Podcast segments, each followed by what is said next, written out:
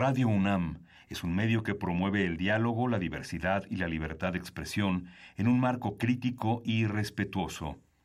Los comentarios expresados a lo largo de su programación reflejan la opinión de quien los emite, mas no de la radiodifusora.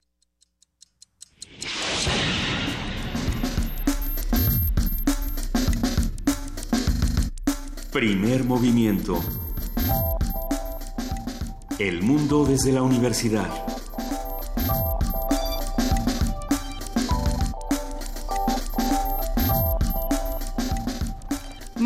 Buenos días, son las 7 de la mañana con 4 minutos de este jueves 2 de noviembre y les damos la bienvenida a Primer Movimiento que no se fue de puente, querido Miguel Ángel Quemain. Buenos días.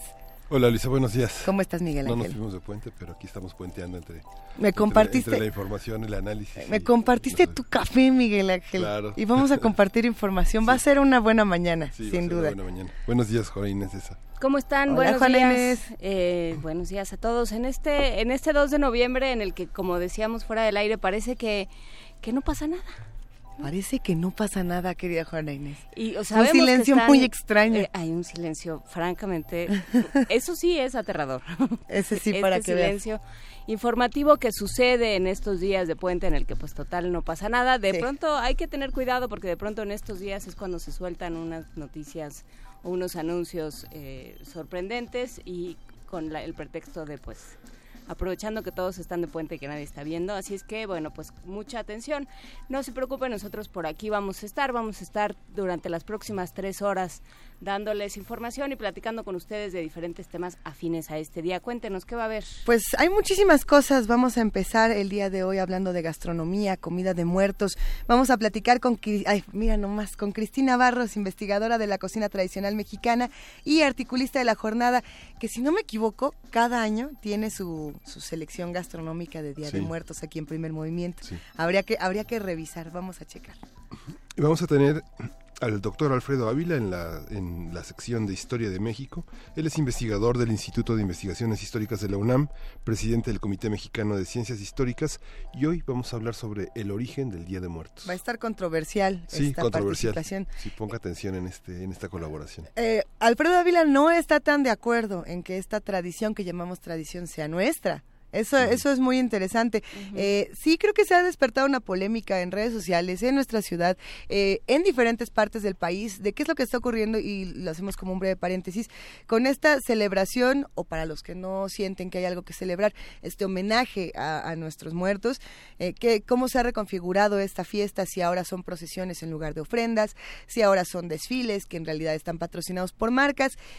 Tratemos de atender qué, qué era lo que nosotros hacíamos y qué es lo que seguimos haciendo con nuestras familias, con las personas que están a nuestro alrededor.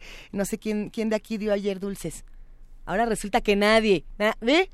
Nadie dio dulces en este programa. A mí nadie me pidió. Nadie te, pero tenías dulces para dar a los muertos chiquitos. ¿Cuántos de aquí pusimos nuestra Tenía, ofrenda, por este, ejemplo? barritas de granola, ¿cuenta? Sí, ahorita me das una. Bueno, eh, pero es eso, ¿cómo estamos replanteando nuestras tradiciones y en qué momento las estamos viviendo? Porque no es lo mismo el Día de Muertos del 2016 que este. A pesar de que muchos dijeron, es que nos queremos ir a Mixquic, pero no se puede porque las, eh, los muros de- del panteón están dañados, bueno, eh, que sí se puede hacer. Y que sí se puede hacer pensando también en la sensibilidad del que tenemos junto, muy a pesar de que esta sea una celebración para reírse de la vida y reírse de la muerte, tengamos esta otra parte sensible, Miguel Ángel. Sí, y tenemos en la nota, en la nota nacional una, una conversación con el doctor Alberto Soto Cortés. Él ha trabajado de, de, de las cuestiones históricas sobre el tema de la muerte y él coordina la maestría de estudios del arte en la Universidad Iberoamericana en la Ciudad de México. La huesuda y otros mitos. Está En este bastante bueno esta participación. Me puse a leer uno de los libros de, de precisamente Alberto Soto Cortés. A ver si lo compartimos en redes sociales porque está de Sí. manera gratuita. La UNAM comparte a- algunos libros, por supuesto la Ibero. Ah, en un momento más les paso la liga para ver si la, Sí. la subimos a nuestras redes sociales. Precisamente habla de, de las celebraciones y de cómo vivimos la muerte en nuestro país y cómo se vivía, por ejemplo, en el siglo XVIII. Hoy le toca la poesía necesaria a Juana Inés. Pero te toca y no te toca, Juana Inés porque tenemos calaveritas. Ah, desde ayer nos estuvieron mandando calaveritas. Vamos a hacer una selección y vamos a ir eh, leyendo varias y bueno, algunas de las de Radio UNAM que también se han, se han hecho por aquí, se han compuesto entre la comunidad. Por aquí todo esto lo vamos a estar compartiendo con ustedes. Y ya para cerrar tenemos Mundos Posibles, ¿verdad? El 19 Congreso del Partido Comunista Chino. Socialismo de mercado, modernización americana o capitalismo con particularidades chinas. Este es el tema que el doctor Alberto Betancourt, doctor en historia, profesor de la Facultad de Filosofía y Letras de la UNAM y coordinador del Observatorio del G20 de la misma facultad, estará exponiendo para nosotros y para ustedes hoy. La semana pasada nos dimos un eh, respetuoso pero muy buen agarrón hablando de este tema. Cuando hablábamos precisamente eh, de lo que se estaba planteando, de, las nuevas filosofías, si desde Mao teníamos o no teníamos este tipo de, eh, pues, cambios tan importantes en China de reconfiguraciones. Son muchas. A ver qué nos cuenta el doctor Alberto Betancourt sobre este tema. Pero por lo pronto, pues vamos arrancando con el programa. Quédense con nosotros de 7 a 10 de la mañana en el 860 de AM, en www.radiounam.unam.mx y en el 96.1 de FM a partir de las 8 de la mañana. Recuerden que también entramos a TV UNAM en el canal 120, en el 20.1 y en www.tv.unam.mx y ahora nos vamos a la curaduría. ¿Qué les mm. parece? Ricardo Peláez es el autor de la curaduría de hoy. Ricardo Peláez de Goicochea, ilustrador, historietista. Tutti frutti de despedida, Ricardo. Ricardo. Eh, las eh, calaveritas que les hicieron a ustedes sí están eh, radiofónicas porque me quedé toda la tarde con la duda de las, las calaveritas que le escribieron a Deyanira ayer en Prisma RU que dijo que algunas no las voy a leer porque estaban muy rojas, dijo. Ah, no, pues no, a nosotros. No, no, horario matutino y familiar, querido ah, Ricardo bueno, Perfecto, muy bien. Pues sí, eh, toca mi turno de, de hacer la, la última curaduría de este, de este ciclo, de esta etapa de, de compartir música y pues mi agradecimiento también para con Radio UNAM, para con todos ustedes, ha sido toda una, una grata experiencia y mm, bueno, pues ya seguiremos también ahí en contacto, vienen algunas cuestiones, nos encontraremos en la FIL de Guadalajara, parece que charlaremos por allí sobre algunos temas de, de rabiosa actualidad editorial. Como el complot mongol. Como el complot mongol que ya eh, se presentará el día 2 de diciembre allá en la, en la FIL de Guadalajara, finalmente, después de un largo, largo, largo, largo, larguísimo parto, ya lo, lo estará en librerías. Además, para ese entonces se conseguirá en todas las librerías. Así que ya, ya estaremos platicando al respecto. Además de una reedición de otro libro que es como medio hermano de, del complot, porque los estaba haciendo más o menos en el mismo año, que es El Informe Negro, que es una adaptación a historieta de un cuento de Francisco Hinojosa. Y la mm, Universidad de Guadalajara hace una reedición de este libro que va a regalar en escuelas del Estado eh, que, y también lo presentaré allá en la FIL de Guadalajara. Así que quienes vayan por allá, pues quedan cordialmente invitados. Ya habrá más, más datos en su momento. Y pues para el día de hoy tenemos una música surtida, como bien eh, queda establecido en el título de Tutti Frutti. Y vamos a empezar con una, con una pieza que no había encontrado el momento de, de poner para esta curaduría y pues me parece que, que es la ocasión. Se trata de, un, de una pieza más o menos reciente del 2014 de un músico además muy joven que apenas iba a cumplir eh, los 30 años. Eh, se llama Eddie Kenzo de Uganda y es una pieza pues deliciosa para abrir la mañana, totalmente bailable para los que quieran ir este eh, bailando y activando el cuerpo este este jueves de Día de Muertos, ir moviendo los huesitos, bueno, con dedicatoria especial además para para la querida Amalia que siempre eh, hace los comentarios de, de la música. Em, eh, se trata de la pieza Sid Yalos y Eddie Kenzo, su primer éxito y su primera pieza musical hace en el 2010, o sea, hace realmente muy poco. Es un chavo que vivió en la calle después de que quedó huérfano de madre durante varios años y luego, bueno, afortunadamente en vez de perderse en, en la calle, lo recupera la música y mm, empieza su, su carrera musical tocando en grupos y lanza este esta pieza en el 2010 pero es curioso porque pues es un primer video totalmente anodino lleno de clichés como medio reggaetoneros de los lentes negros, las chicas, alcohol, motos. Y pues, Así no es la vida, ¿verdad? Solo es un cliché. De, Claro, ah, sí, sí, sí, un cliché musical. Pero después, con esta pieza que vamos a escuchar ahora, hace un video realmente encantador. Se va a una zona rural y agarra a la gente que andaba por allí y la integra al video. Y es una, no solo una pieza musical deliciosa para bailar, sino además una, un video realmente entrañable que le cambia la vida a los chavitos que salen bailando allí. Eh, se vuelven realmente un fenómeno casi tan importante como la pieza misma. Les recomiendo de verdad que lo vean eh, y se, se hacen llamar ya los Ghetto Kids, los chicos del gueto, y aparecen un montón de videos y en las nuevas piezas de Dickenso aparecen ya trajeaditos, arregladitos, muy monos, cuando en realidad en este primer video aparecen con las prendas este todas eh, rotas con las que vivían, ¿no?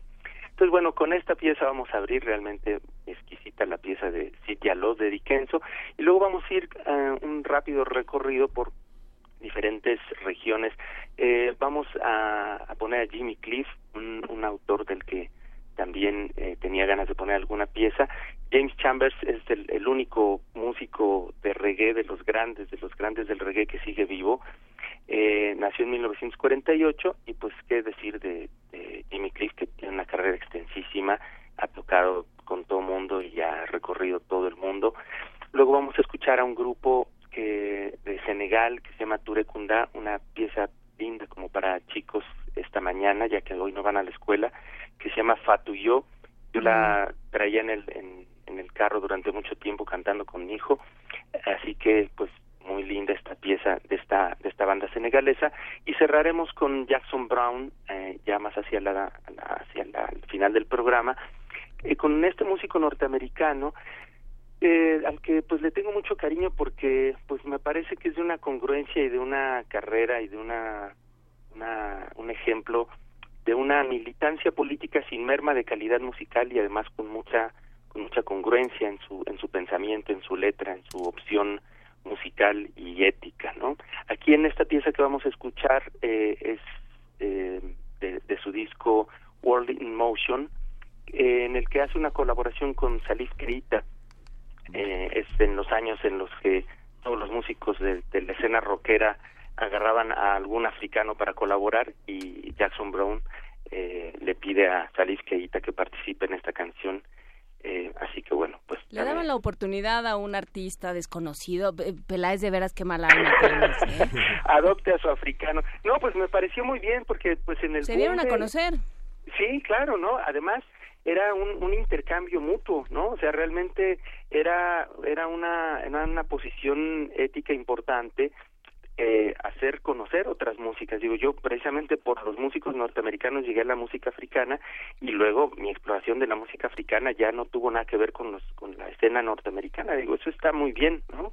O sea, me parece excelente que, que los músicos tengan esta esta posición no de, dar a conocer también otras músicas no pues lo que hizo eh, el de los Talking Heads David Byrne con su sello discográfico que les editaba discos específicamente a otros grupos lo que hizo Peter Gabriel con los estudios de producir a muchos músicos en fin yo creo que es, eh, la música del mundo en general ganó con esta con estos intercambios no por supuesto, se dice que son eh, Peter Gabriel, Daniel Anoa y David Byrne, los tres músicos que se han esmerado más en conocer otras latitudes y en darle la oportunidad a jóvenes artistas, ¿no? Sí, sí, sí. Además, las escenas musicales europeas y norteamericanas, pues, fueron muy importantes para las para las giras y para generar nuevos nuevos públicos, ¿no?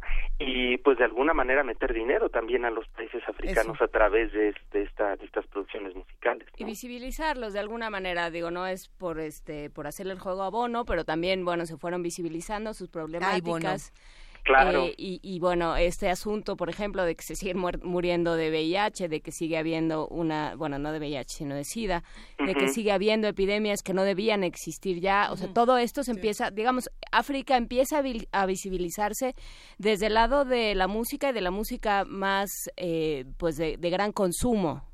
Claro, claro. Y muchos músicos, eh, como es el caso de Yosundur, de, de la propia banda Estature Kunda, un montón de músicos han jugado un papel muy importante en la reconstrucción de, de, tejido social en sus propios países, generando, por ejemplo, industria discográfica, eh, colaborando con la ONU o con la o con la con UNICEF para como embajadores y realizar actividades muy específicas, ¿no? Entonces no solo haciendo como como escena musical, sino también como construyendo país de regreso a sus comunidades, ¿no? Eso es muy importante.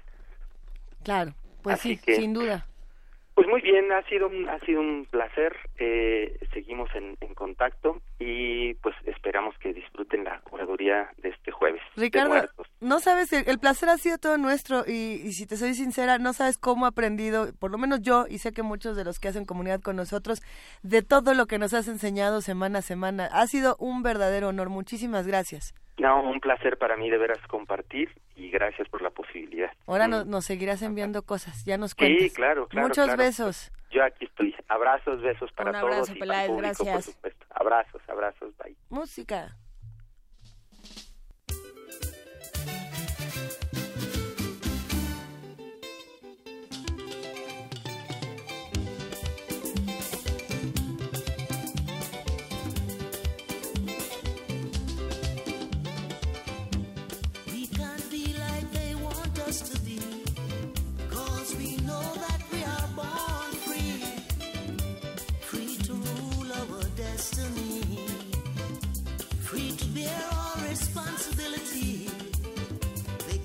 Imprison our bodies but not our minds. So we'll overcome every little struggles we find. What you got inside must come out. Don't be afraid to stand and shout. Come on and shout, shout, shout for freedom, shout for freedom. All over this land. Shout, shout, shout for freedom, shout for freedom. Rise and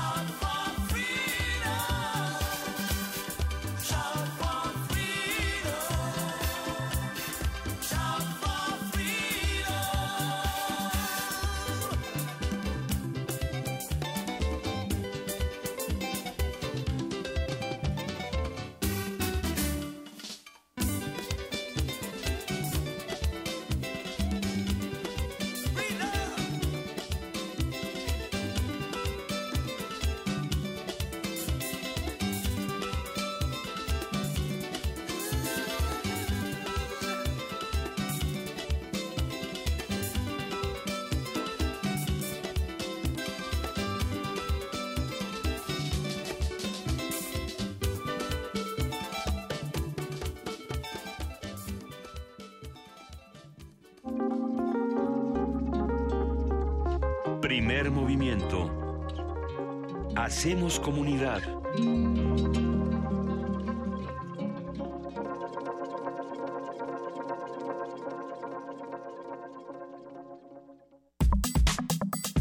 Jueves gastronómico.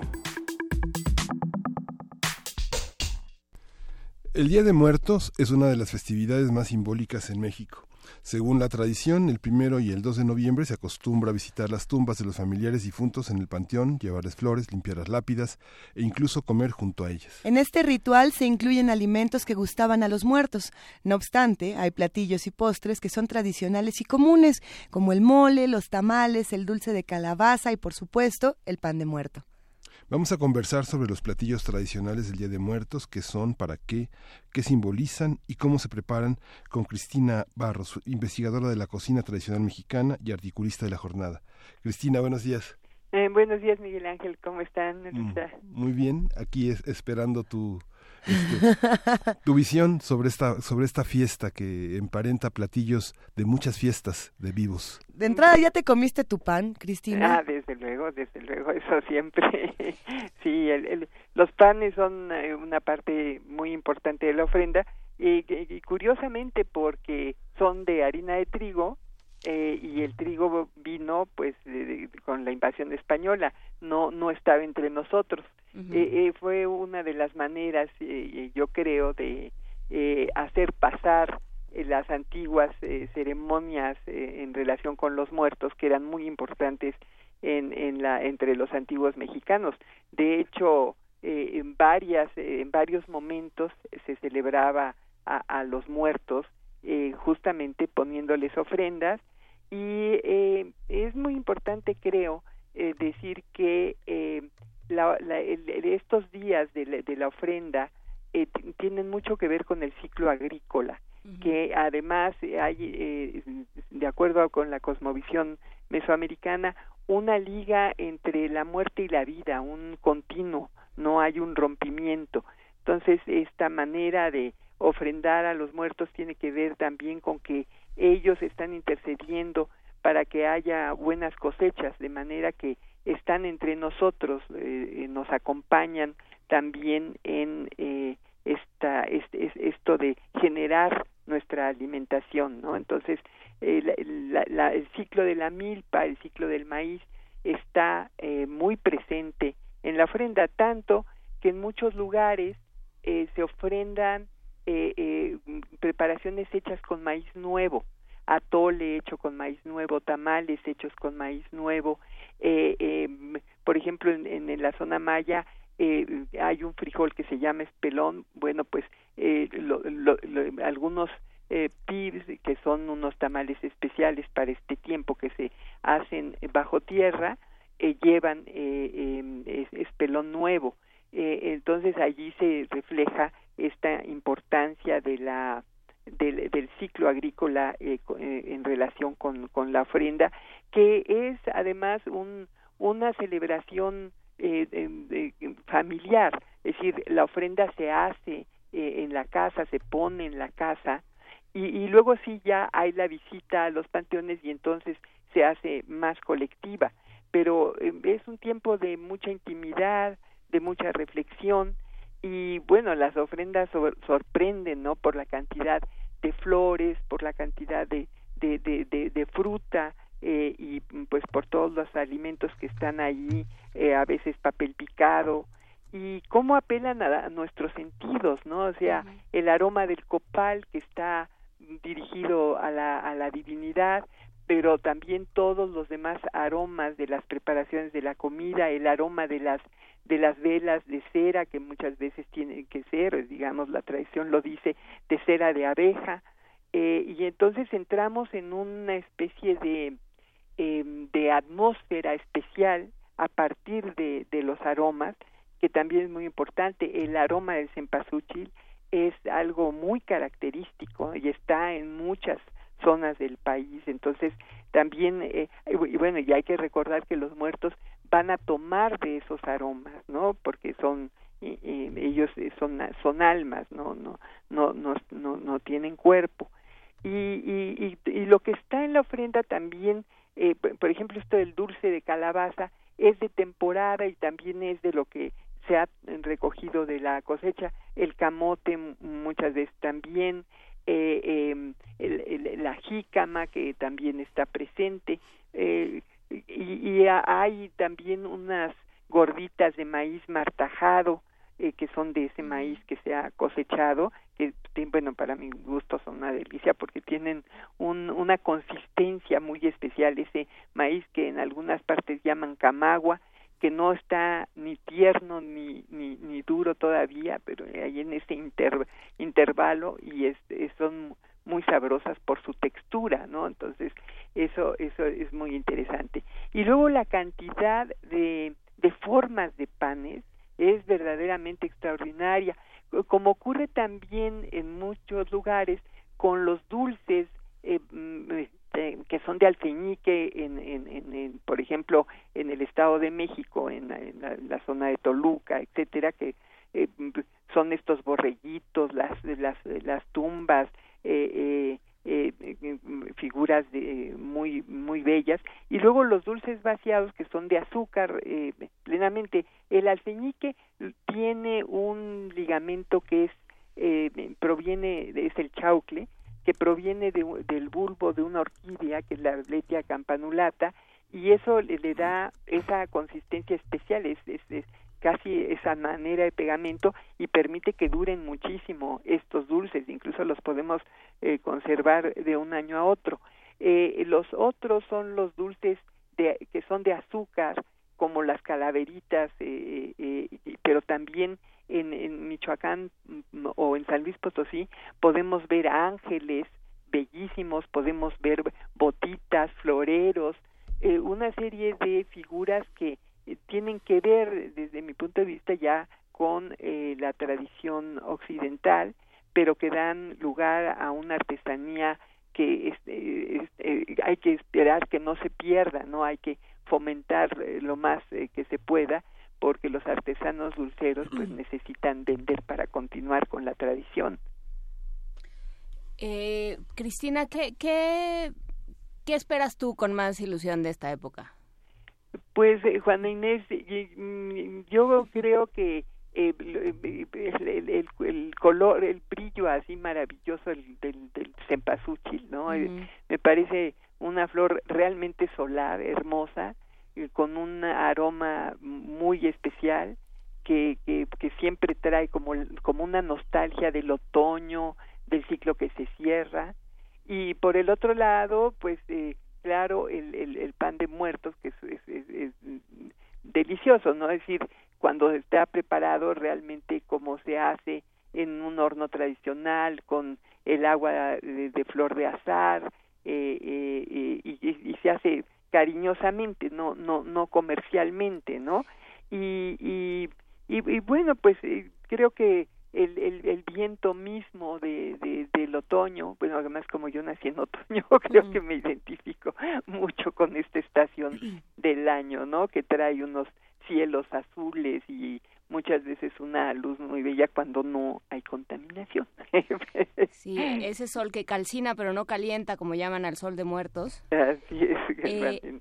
¿Y qué pasa? ¿Cómo distinguimos un buen pan de muerto? Eh, porque ya cualquier gansito lo llaman pan de muerto y ya... Y, y de- Oh. de- pues que de repente sí se, sí se le nota lo procesado. ¿Cómo, a la hora de, de comerlo, cómo lo reconoces, Cristina? Bueno, desde de, el- de comerlo, desde luego, una de las cosas es su aroma, otra es la consistencia. Eh, un pan bien hecho, dicen, es el que aguanta sopearlo en el chocolate y que te llegue hasta la boca sin, sin, sin romperse, ¿no? Entonces el, el peso pues se lo da que que, te- que tenga huevo, que esté que esté bi- bien preparado. Y, y, y recordemos que bueno, ese el pan, no, cuando nosotros decimos pan de muerto estamos hablando de las hojaldras, pero hay miles de panes de muertos porque eh, eh, por ejemplo, bueno, están los, los famosos rosquetes o panes de vida que en algunos lugares se ponen sobre el vaso con agua. eh, ¿Son estos que, tienen azúcar eh, eh, de color rosa? de, col- de color solferino, exactamente. A veces no lo tienen, pero muchas veces sí. Y ese color solferino, por cierto, eh, sí nos eh, evoca la relación eh, eh, mesoamericana entre el rojo y, y, y la muerte, ¿no? Es decir, eh, recordemos a, a la, a la noble eh, de la tumba eh, eh, en, en, en Palenque, cómo está cubierta de cinabrio, ¿no? Y es, es, es un color que nos está remitiendo eh, justamente a eso. A, a veces eh, el, el azúcar ya es prácticamente roja, pero otras solferina. Luego, por ejemplo, en el estado de Hidalgo son muy frecuentes las pelucas. Y las Las pelucas, pelucas. No, no, no sé si a- a- ustedes son jóvenes, los tres, pero eh, se, se decía mucho eh, cuando había un velorio que iban a, iban a tomar café con peluca. Y e- estos panes son unos panes que, que, que, que serían como una peluca vista por detrás, una peli- peluca del siglo XVIII vista por detrás. Mm. Eh, em, son, digamos, en forma medio, medio ovalada, pero la punta la tienen doblada hacia adentro. Entonces, hay, hay eh, la- las pelucas son de- eh, se venden como por el tamaño de la charola, o sea, hay eh, pelucas de, de- del tamaño de una charola o hay pelucas que caben dos en una charola o cuatro en una charola y, y es un pan muy frecuente en, en ese estado. Luego, pues los, los panes con, con formas humanas, con caritas, los de Oaxaca, por ejemplo, donde, mm, por cierto, entre los zapotecas, eh, la, la festividad de, muertos se llama Shandú, eh, entre los huastecos se llama Chantolo, eh, entre los mayas de la península se llama Hanal Pichán, y, y, cada región tiene alimentos di- diversos, eh, eh, es, es claro, ¿verdad? Porque eh, hay una correlación entre el medio ambiente, entre, entre eh, y, y- y lo que se va a ofrecer, entre lo que tradicionalmente se ha comido y lo que mm, se le ofrece a los muertos, que muchas veces es lo que le- les gustaba, pero otras, insisto, tiene que ver con eh, lo que se ha cosechado en la en la en la milpa. ¿Qué es lo que se encuentra casi eh, infaltablemente en una en un altar de muertos, por ejemplo, Cristina? Bueno, en, en un altar de muertos eh, eh, hay flores, desde luego, hay fruta, hay un vaso con, con agua, eh, em, hay sal, em, hay velas, eh, eh, hay, eh, eh, eh, muchas veces hay, hay copal, o sea, también se, se enciende el, el copal, em, em, va- y luego pues eh, comidas distintas, eh, eh, panes distintos, eh, eh, eh, sería yo creo lo, lo básico en la en la ofrenda. El, el caminito de pétalos de flores que se que es muy muy frecuente en muchos lugares. Hay por ejemplo en, en las ofrendas za- zapotecas hay eh, siete niveles o sea son ofrendas muy muy altas en cada aunque aunque no son muy amplios digamos cada uno de estos es, eh, digamos eh, llamémosle escalones eh, eh, en cada uno pues ah, están presentes alimentos, flores. La- las fotografías del- del- de la persona que, que, que, que ha muerto también es, es algo bastante frecuente. Hay en otras en otros lugares los niveles son tres, o sea, está el piso, luego la mesa y luego el arco o una parte superior que es de, de donde muchas veces están colgadas las frutas y los panes también. Y, y de los panes diría, hay unos panes de panadería, pero unos panes que hacen las familias, Mm. que, que, este, que en esta época prenden sus pequeños hornos eh, eh, de bóveda y elaboran a mano bellezas, ¿no? Eh, son pescaditos, son conejitos, caballitos, sobre todo para los muertos chiquitos, porque también hay que ver Claro. que hay una diferencia entre la ofrenda para los muertos eh, eh, eh, adultos y los muertos eh, eh, niños eh, en, en Claro. muchos lugares, ¿no? Justo no- nos escribían mensaje de qué pasaba con los dulces para los muertos chiquitos que, que el día de ayer fueron a, a nuestras casas y, y se los llevaron. Así es, así es, exactamente, sí. Para los muertos chiquitos en general eh, se pone atole blanco, eh, se pone arroz con leche, tamales de dulce, eh, juguetes y lo- lo- eh, los dulces, ¿verdad? Sí, que, que, que, que, que, tradicionalmente son dulces hechos para estas fechas, ¿no? No, no serían eh, dulces de, de, de, de tiendita, sino, sino dulces eh, de estos eh, muy hermosos, elaborados eh, artesanalmente. Y, y también panecitos, pues ya digo, de, de muy diferentes formas, incluso eh, con, con, con fondante de colores, ¿no? Canastitas, hay bellezas, de verdad. A, a mí, digamos, sí, saborear el, la hojaldra delicioso, pero ver la cantidad de panes que se pueden elaborar, eso me maravilla, ¿no? Las animitas, la- las caritas, la inocencia con que todo eso está hecho, el amor con el que está hecho, bueno, me conmueve. Y eh, esto es una, un símbolo de cómo nos apropiamos a los muertos, cómo, cómo los seguimos teniendo entre nosotros de alguna manera. Y esa, y esa idea, ¿cómo se elige a quién se le hace la ofrenda? Pues mira, es que ah, eh, ah, eh, desde luego es a, a- a- a- a las personas cercanas muertas. E- Este, como como comentábamos, es una es una ah, acción f- Entonces eh, van a estar allí presentes los seres queridos de cada familia. eh, y, y a, a ellos es que les dedica la ofrenda. Luego, claro, hay toda ya una tradición urbana en que le- la elección es distinta, digamos, ¿no? Eh, se usa, eh, pues, conmemorar a algún artista, a, a- alguien, digamos, de, de fama pública que, que, que al, que- al que se le haya respetado mucho eh, y entonces eh, que quieras, eh, por ejemplo, a Daniel Biglietti, pues le pondrías tal vez, ¿no? Una ofrenda eh, en, en, en la ciudad, ¿no?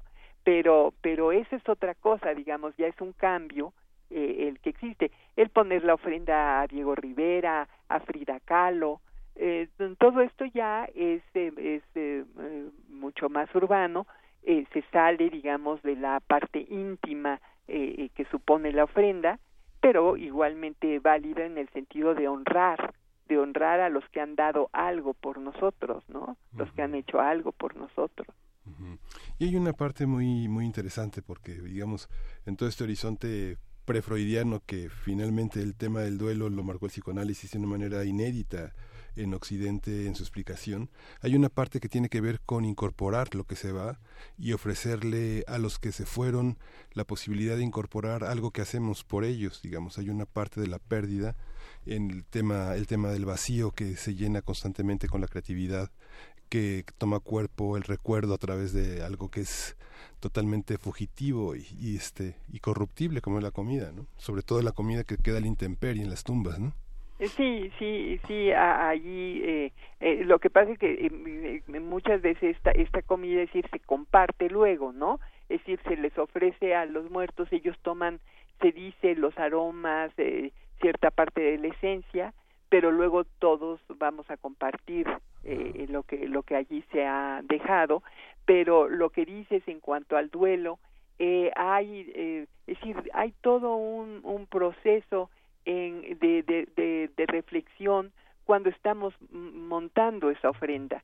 Vienen a nuestra memoria todos esos seres queridos, eh, eh, recordamos muchas anécdotas, eh, eh, eh, recordamos eh, cómo eran, que les gustaba, vuelven a, a- a- vivir entre nosotros y bueno, también eh, hay eh, como un diálogo interno seguramente entre cada integrante de la familia porque cada uno de nosotros tenemos una relación muy distinta con nu- nuestros seres queridos, ¿no? Somos los hermanos, por ejemplo, cada uno puede tener una visión muy distinta de su padre o de su madre y eh, habrá un diálogo muy diferente eh, mientras estás en este proceso eh, de, de la ofrenda que vuelve a ser eh, pues eh, eh, comunidad, ¿verdad? Vuelve a, a integrarnos, a, a fortalecer ese tejido familiar que luego se convierte en colectivo y es Claro. que como ocurre en muchos lugares le, le mandas digamos itacate de lo que de lo que va quedando en la ofrenda a, o- a otras familias de, de la población y, y hay, hay entonces un intercambio y, y la, la comunidad se, se extiende que no falta el que siempre está metiendo mano a la ofrenda antes de tiempo y se está llevando los dulces y el dulce de calabaza y demás sin que los demás nos demos cuenta.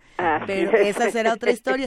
Cristina, ¿hay algún otro país, nos lo, nos lo preguntan aquí los que hacen comunidad con nosotros, donde se sigan tradiciones similares, eh, por ejemplo, como las calaveritas de azúcar, como las ofrendas, donde, donde esta relación eh, de la gastronomía con la muerte también esté, esté profundamente instalada en, en la cultura? Mira, eh, es una buena pregunta, Luisa, y debo la respuesta. Eh, yo eh, puedo pensar que en la zona andina hubiera alguna cosa similar, ¿no?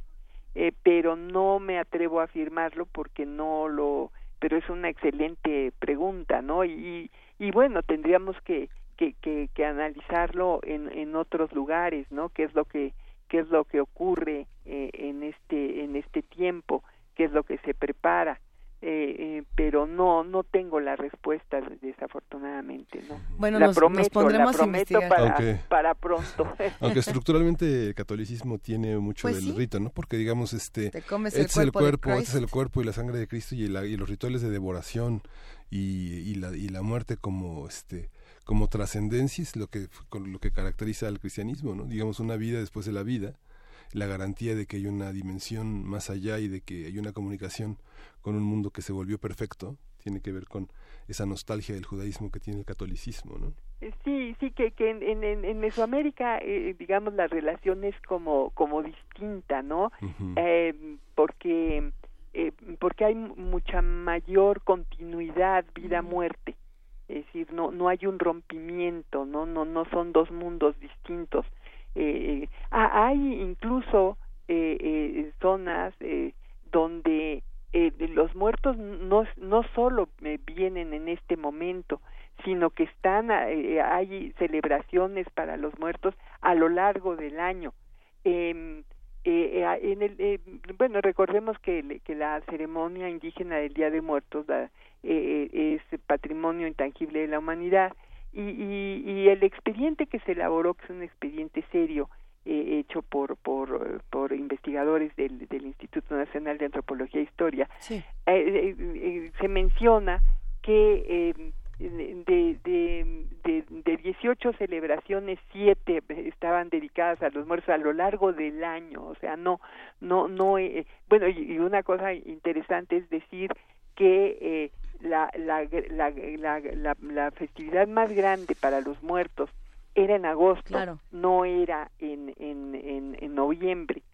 Justo, justo tenemos por acá eh, este catálogo que ha salido para el dios Xipetotec, precisamente por parte del Museo de Antropología, si no me equivoco, lo estamos aquí, le estamos revisando, no, del Templo Mayor, eh, y donde precisamente lo que habla es de no solamente el culto a la muerte, sino también a la regeneración de la vida, que eso es algo que, Exacto. que seguiremos platicando, si te parece, en una futura ocasión, Cristina, porque se nos viene el tiempo encima y ya nos dio mucha hambre con esta conversación. Sí, sí, cómo no. Bueno, hay que comer tamales, hay que comer eh, Sí. panes deliciosos, hay que tomar chocolate, que es una presencia importante en la ofrenda, tamales, disfrutar eh, la vida y recordar a- ahora, sobre todo en estos días que, que están tan cerca de, de momentos tan dolorosos que, Claro. que, que, en fin, que se extienden, eh, eh, recordar, ¿no? A nuestros seres queridos eh, y, y, recordar que, que, que, pues sí, venimos de algún lado y, y- y todos estamos en una eh, cadena continua, eh, vida-muerte, entonces eh, festejemos a, a los que se fueron y, y también a nuestra propia vida, agradezcamos nuestra propia vida.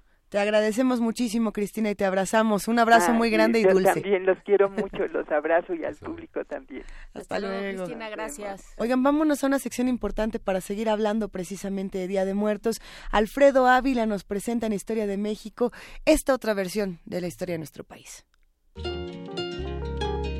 Primer movimiento.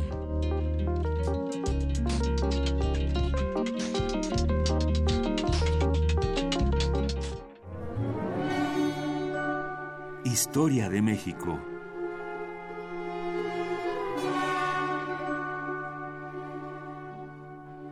Muy buenos días. En estos días eh, celebramos, conmemoramos eh, una tradición mexicana del Día de Muertos. Eh, se trata de una tradición que, como el público sabe, se ha renovado, se ha revitalizado y, para decirlo rápido, se ha inventado y reinventado constantemente.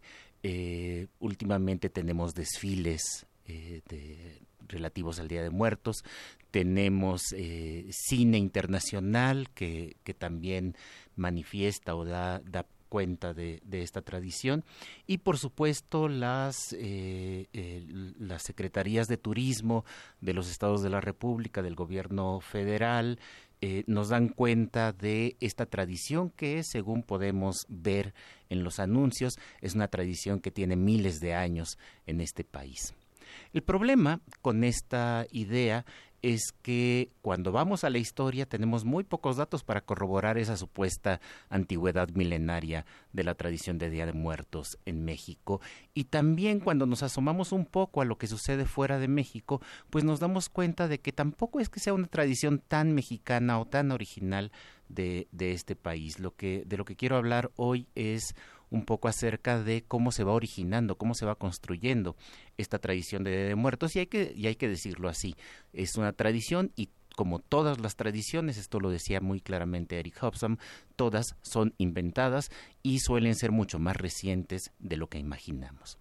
Para empezar, habrá que irse al México prehispánico y aquí lo que, lo que debo hacer notar es que los historiadores y los arqueólogos más reputados en, en el área, estoy pensando en Matos Moctezuma, estoy pensando en Leonardo López Luján, pues eh, la verdad es que tienen muchas dudas acerca de que se trate de una tradición prehispánica.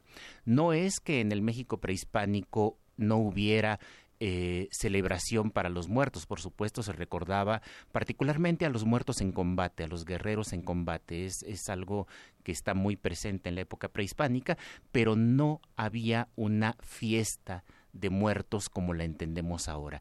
Y si la había, la verdad es que no quedaron, no, no quedaron testimonios acerca de eso y en todo caso son testimonios que eh, más bien se fueron reinventando o se fueron construyendo a partir de la, de la época de la conquista.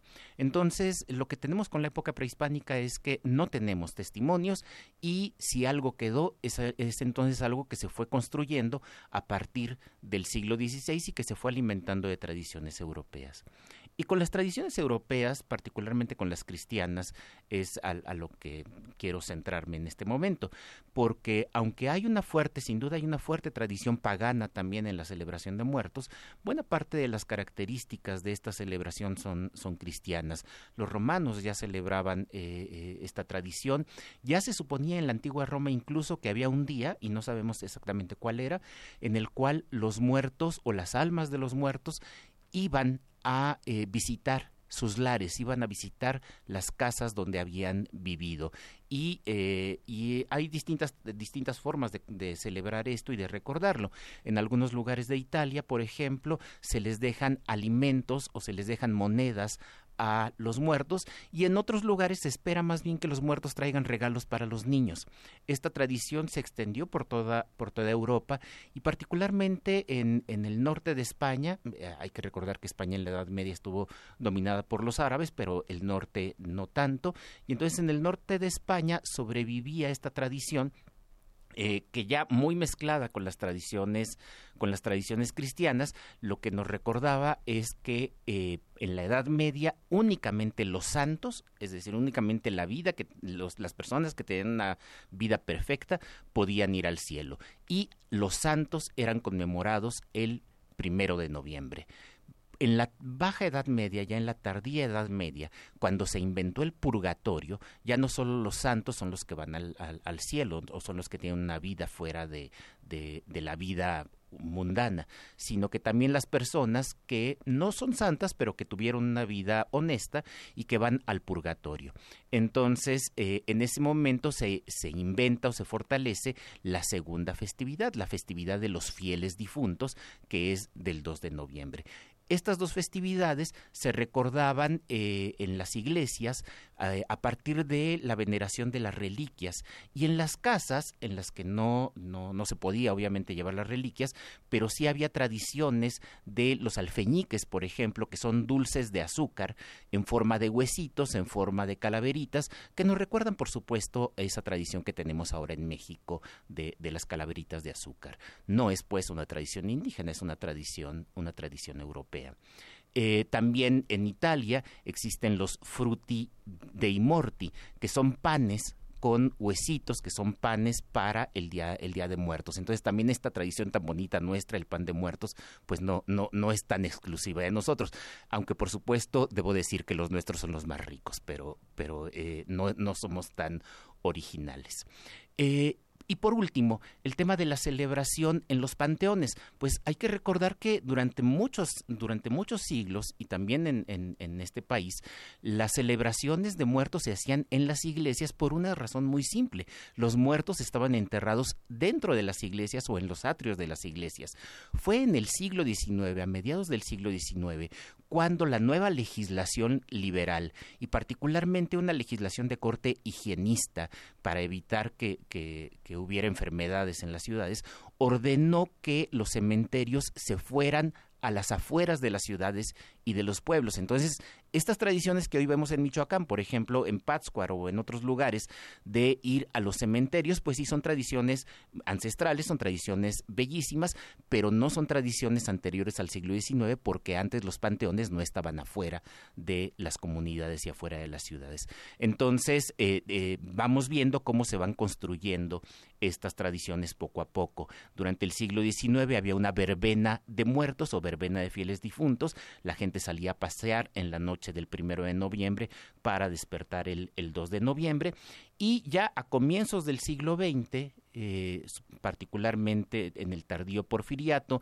la obra de José Guadalupe Posada, que recuperó no una tradición prehispánica, sino una tradición europea medieval de las danzas mortuorias eh, o de las danzas macabras. Esto lo podemos buscar en Internet y encontramos estas eh, representaciones de calaveras, son dibujos y, y y eh, obras artísticas en las que se eh, aparecen calaveras como obispos, como terratenientes, etcétera. Y lo que hace Posada es mexicanizar eso. Entonces, en lugar de obispos o en lugar de terratenientes, pues aparecen hacendados, aparecen políticos mexicanos, pero eh, son, son calaveras.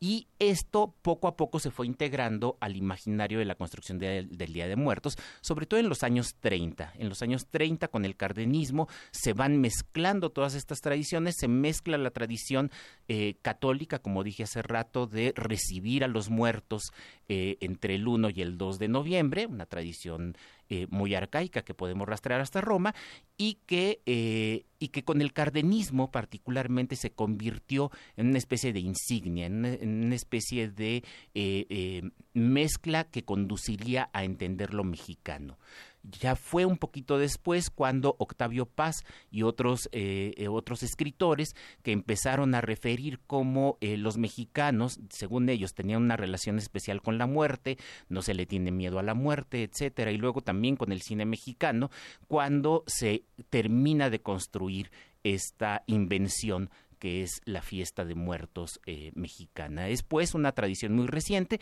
y es una tradición que se va renovando y esto es algo muy importante. A veces le tenemos miedo a tradiciones como el Halloween, que se dice es una tradición extranjera. Bueno, En cierto sentido, también la, la, fiesta de muertos es una tradición extranjera. Y lo que ha pasado con el Halloween en México es que se ha mexicanizado también. Ya ni siquiera es Halloween, es Halloween, con J y, y pronunciado de manera muy mexicana. Y bueno, la última, la última añadidura a esta tradición es el desfile del Día de Muertos, que como todo el público sabe, se inventó recientemente con la filmación de una película estadounidense en México.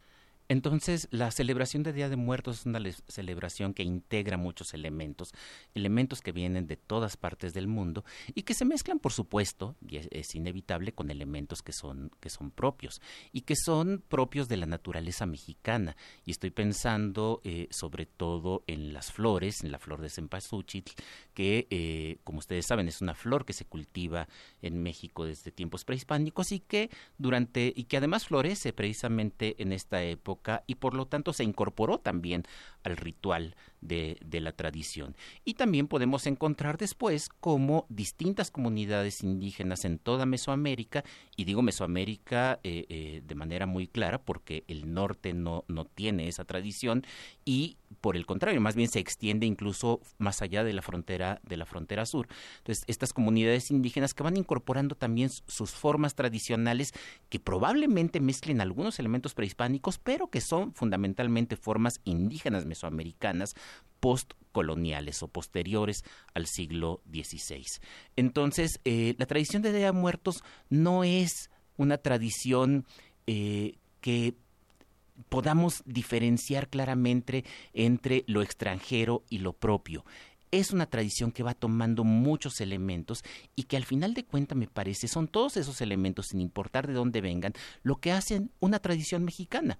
Eh, podemos, podemos verlo incluso con, eh, con las películas eh, que se están haciendo en Estados Unidos, esto es muy paradójico, sobre la tradición, sobre esta tradición mexicana, y que pues también se integran a nuestra cultura y me parece que eso es lo rico de la cultura mexicana. Eh, eh, hace muchos, hace mucho tiempo Alfonso Reyes decía que una de las ventajas de vivir en México es que podíamos apropiarnos de todas las tradiciones que quisiéramos, tradiciones que son de origen prehispánico, tradiciones que son de origen eh, prehispánico de otras partes de Mesoamérica, tradiciones europeas paganas, tradiciones europeas cristianas y, judías y por supuesto tradiciones árabes. El propio nombre de, las famosas calaveritas de, azúcar, los alfeñiques, pues bueno, es, es una palabra de, de origen árabe. Entonces, la tradición de Día de Muertos es una tradición que mezcla que mezcla de todas partes, que mezcla de todo el mundo, que mezcla de distintas épocas y que, y, esto sí es lo original, y que en México, en este México del siglo XXI, ha encontrado una caracterización casi casi única en, en todo el mundo. Entonces, lo que vemos con esta tradición es que son tradiciones que se van inventando poco a poco, que se van construyendo, que se siguen construyendo con elementos externos y con la mixtura interna de todos estos elementos. Es una tradición mexicana, sí, pero es una tradición mexicana histórica y mucho más reciente de lo que pensamos. Y hay que celebrarla. Primer movimiento. Hacemos comunidad.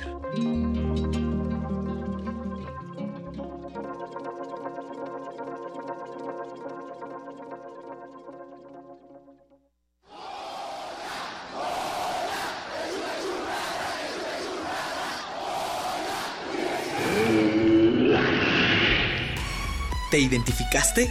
Identifícate con Fundación UNAM y ayuda a becar a miles de alumnos universitarios. Súmate 5340-0904 o en www.funam.mx. Contigo hacemos posible lo imposible. Toma tu mochila de viaje y tu radio. Aquí está tu boleto a la expedición por la música del mundo.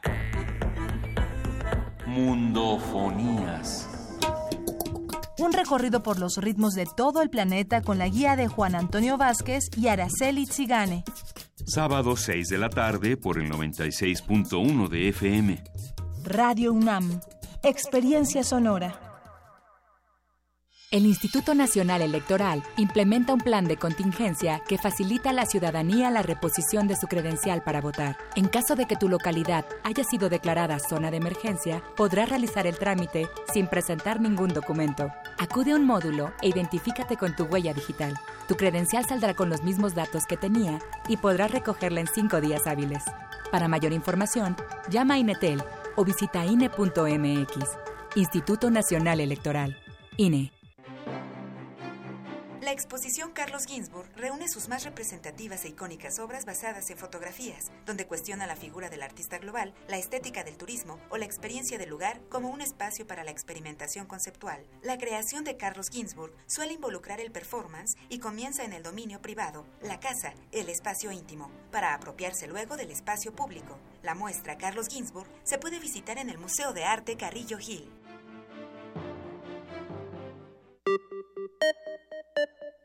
Para conocer nuestras diferencias y lo que nos une, hace falta escuchar y escucharnos. Un espacio para hablar libremente de género. Escuchar y escucharnos, construyendo igualdad. Un programa de Radio UNAM y el Centro de Investigaciones y Estudios de Género. Todos los miércoles a las 10 de la mañana por el 96.1 de FM y a las 19 horas por el 860 de amplitud modulada. Radio UNAM, Experiencia Sonora. Toma tu mochila de viaje y tu radio. Aquí está tu boleto a la expedición por la música del mundo. Mundofonías. Un recorrido por los ritmos de todo el planeta con la guía de Juan Antonio Vázquez y Araceli Zigane. Sábado 6 de la tarde por el 96.1 de FM. Radio UNAM. Experiencia sonora. Búscanos en redes sociales, en Facebook como Primer Movimiento UNAM y en Twitter como P Movimiento o escríbenos un correo a primermovimientounam@gmail.com. Hagamos comunidad. Muy buenos días a todos los que nos están escuchando a través del 96.1 de FM, del 860 de AM o de www.radiounam.unam.mx y muy buenos días a todos los que nos están observando, espiando, mirando cómo escondemos las cosas debajo de la mesa a través del canal 120 de TV de Paga, 20 de TV Abierta o de www.tv.unam.mx. Les damos la bienvenida a la segunda hora de primer movimiento. ¿No es así, querido Miguel Sí, Ángel Quemay? Luisa Iglesias, buenos días, buenos días.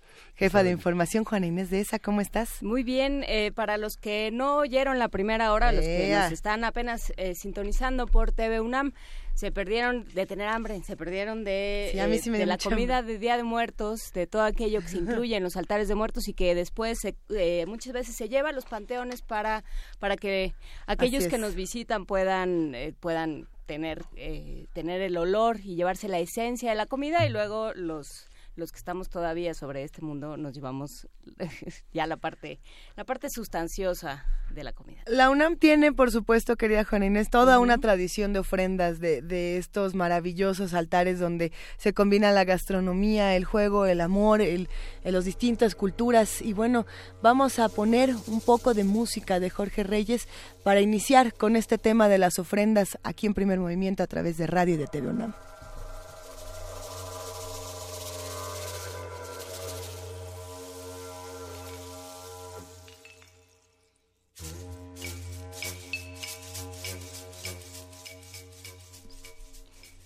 Un texto que prepararon Mauricio Rodríguez Álvarez, Alejandro Ortiz Stern y Emiliano López Rascón para recordar los 20 años del Festival Universitario de Día de Muertos y la Omega Ofrenda en la UNAM. En 1997, estudiantes de varios años de la Facultad de Medicina se juntaron para participar en las elecciones para el Consejo Técnico de esa facultad, en un grupo que llamaron el Círculo Casimiro Liceaga, en recuerdo al primer director que tuvo esa escuela en 1833. Más allá de lo que le dio origen al grupo, la convivencia y el trabajo cotidianos dieron pauta a algo más que el activismo político, y aquellos galenos en ciernes lograron concretar varias actividades culturales que enriquecieron la vida universitaria, entre ellas la primera mega ofrenda de la UNAM. Tomando como base un evento realizado en 1919 por los doctores Ignacio Chávez y Gustavo Vaz, entonces estudiantes, el Círculo Casimiro Liceaga decidió llevar a cabo la ceremonia del cadáver anónimo, que entre otras cosas serviría de marco para la premiación de un concurso de poesía, cuento y ensayo abierto a todos los estudiantes de medicina de la Ciudad de México, cuyo tema central fue la experiencia de la muerte y o el trabajo con cadáveres humanos en medicina. Esto con la idea de cultivar el espíritu humanístico en la medicina y rendir tributo a los colaboradores anónimos que con su cuerpo contribuyen al avance de la misma. La convocatoria estuvo abierta de abril a septiembre de ese año y al cierre de la misma se recibieron 54 trabajos que fueron revisados por el jurado calificador, entre quienes destacaban Elena Poniatowska en la categoría de poesía, Ángeles Mastreta y Bruno Estañol en cuento y Rui Pérez Tamayo y Johannes Borgstein en ensayo. El póster se ilustró con la famosa fotografía de Manuel Álvarez Bravo, Mano que da. A propósito del concurso y su logística, se buscó apoyo en la oficina del programa En pleno uso de tus facultades de la Dirección General de Atención a la Comunidad Estudiantil, entonces de GASE, de la UNAM. para la difusión de la convocatoria y parte de lo que se daría de premio a los ganadores. En una de las reuniones con esa dirección se planteó la idea de realizar, a la par de la ceremonia del cadáver anónimo, proyectada para el 14 de noviembre de 1997, una ofrenda de muertos itinerante que recorriera varias escuelas y facultades del campus y que culminara en la Facultad de Medicina. En ese momento la propuesta no tuvo mucho eco. Sin embargo, en el siguiente encuentro la idea se fue puliendo y definiendo con claridad y bastaron un par de reuniones más para definir el formato de lo que sería un festival estudiantil de Día de Muertos, que entre sus actividades estaba la de crear una ofrenda monumental en la explanada de la Facultad de Medicina, que no sería itinerante por cuestiones obvias de logística, cuyo diseño estaría a cargo de la Escuela Nacional de Artes Plásticas y en la cual participaría con espacios predefinidos, participarían con espacios predefinidos las escuelas y facultades que estuvieran interesadas. El llamado al festival encontró buen recibimiento en toda la comunidad. La coordinación corrió por parte de la Dirección General de Atención a la Comunidad Estudiantil y poco a poco el número de interesados creció tanto como la lista de actividades paralelas, artes plásticas, teatro, danza, paneles de discusión, lectura en voz alta, conferencias, proyecciones y música conformaban la agenda. Finalmente la instalación comenzó el viernes 31 de octubre. Una vez delimitados los espacios para las ofrendas, comenzó a llegar el color a los altares y el aroma del copal y las flores. Por un lado, la explanada de la Facultad de Medicina se cubrió de, de, veladoras, fotografías y papel picado, y hacia el final de la tarde no cabía una calavera más. En las explanadas vecinas había carpas, foros, pantallas y altares esculturas. Aquella primera noche los vivos abarrotaron el lugar. Hubo flashes y se construyeron mil historias. Hubo recuerdos y comenzó así un festival de conmemoración y reflexión sobre la muerte. Durante los siguientes días el festival se mantuvo vivo, los, eventos programados se fueron cumpliendo y las ofrendas fueron visitadas por miles, que prácticamente abarrotaron cualquier actividad. Fue la chispa que encendió las veladoras, era la llegada de una tradición viva a la ciudad universitaria. El concurso tuvo sus ganadores y los premios se entregaron en el marco de la ceremonia del cadáver anónimo, en el auditorio Raúl Fournier de la Facultad de Medicina, el 14 de noviembre de 1997. Se leyeron los trabajos de los primeros lugares y hubo varias emotivas palabras por parte del jurado calificador.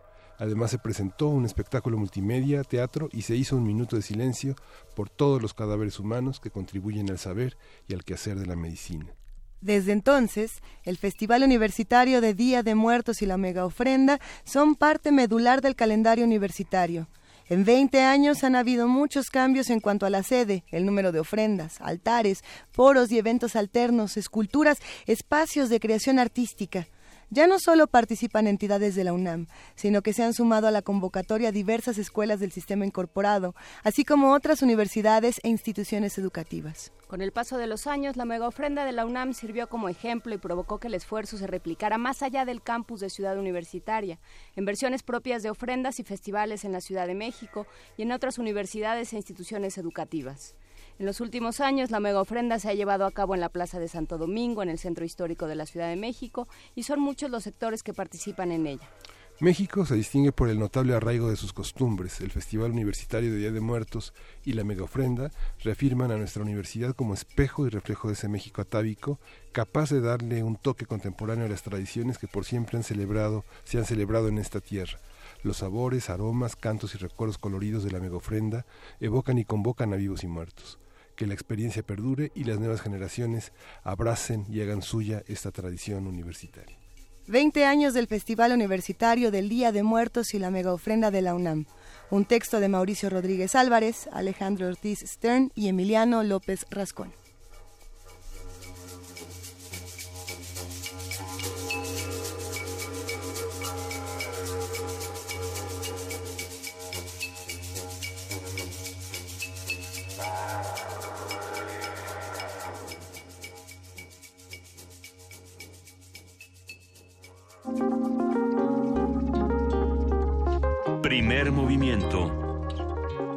Hacemos comunidad.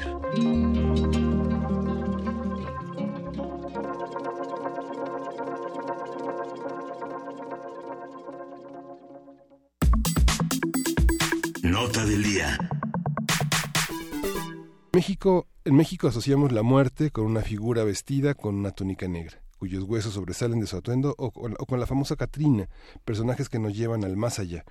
Los mexicanos la nombramos de diferentes formas, huesuda, dientona, calaca, flaca o pelona. Alfredo Ávila ya nos dijo que la interpretación que tenemos de la Catrina, según Posada, tendría muchas interpretaciones y muchas más burlonas que otras, pero sí, la retomamos constantemente. Y esta relación con la muerte se expresa de diversas formas en el arte, eh, cuyas obras se han encargado de difundir la cercanía de los mexicanos con el fin de la vida. A la muerte la convertimos en pan o en calaveritas de azúcar, y es el pretexto para escribir rimas dedicadas a los que queremos, admiramos o denostamos. En el laberinto de la soledad, Octavio Paz escribió, La muerte nos venga de la vida, la desnuda de todas sus vanidades y pretensiones, y la convierte en lo que es, unos huesos mondos y una mueca espantable. En otras culturas, la muerte es personificada de distintas maneras. Para los bretones, por ejemplo, la muerte tiene el aspecto de un hombre vestido de negro que usa un sombrero de ala ancha y vaga por el mundo buscando almas para llevarlas en su carruaje al inframundo. En Japón existe la creencia de que cada persona cuenta con una vela que determina la duración de su vida, mientras que para el judaísmo la muerte es representada como un ángel con doce alas, con el cuerpo cubierto de ojos y con una espada que utiliza para poner bilis en la boca de sus víctimas, haciéndoles probar el sabor de la muerte antes de llevárselas. Vamos a platicar sobre los mitos de Día de Muertos, para qué sirven, de dónde vienen y qué lugar tienen en el mundo de hoy. Y para ello, desde hace un rato ya se encontraba en la cabina los que nos están viendo en TV UNAM han de decir, bueno, ¿quién ¿Para es? Qué, ¿Para qué tienen ahí a esa persona nomás calentándose con las luces? Ya preséntenlos, ya díganos con quién van a platicar. Pues ya está aquí con nosotros el doctor Alberto Soto Cortés, coordinador de la maestría en estudios del arte de la Universidad Iberoamericana, Ciudad de México. Y Alberto, es un verdadero placer que nos acompañes, no solamente porque hoy es un día en el que habitualmente no hay nadie, sino que además es, es un tema que, que nos apasiona y que vemos que a ti también te, te ha apasionado en diferentes espacios. ¿Cómo va todo? Bienvenido. Gracias, gracias. Eh, pues feliz de estar de nuevo en casa, ¿no? Soy producto de la Universidad Nacional Autónoma de México y muy contento de poder platicar algo que he venido trabajando desde hace pues, un par de décadas al menos. Es, eso es justamente lo que queríamos discutir. ¿Cómo, ¿Cómo en todos estos años de estudio has visto a esta huesuda y a estos mitos de, del Día de los Muertos? Pues eh, yo estoy sorprendido porque cuando comencé a estudiar el tema de la muerte, en, en realidad a mí me interesaban los fenómenos más bien antiguos, siglo XVII, siglo XVIII, siglo XIX, desde una perspectiva histórica, pero necesitaba ponerlo en relación a cómo vivíamos hoy en día, necesitaba medir cuáles eran esas, esas variantes.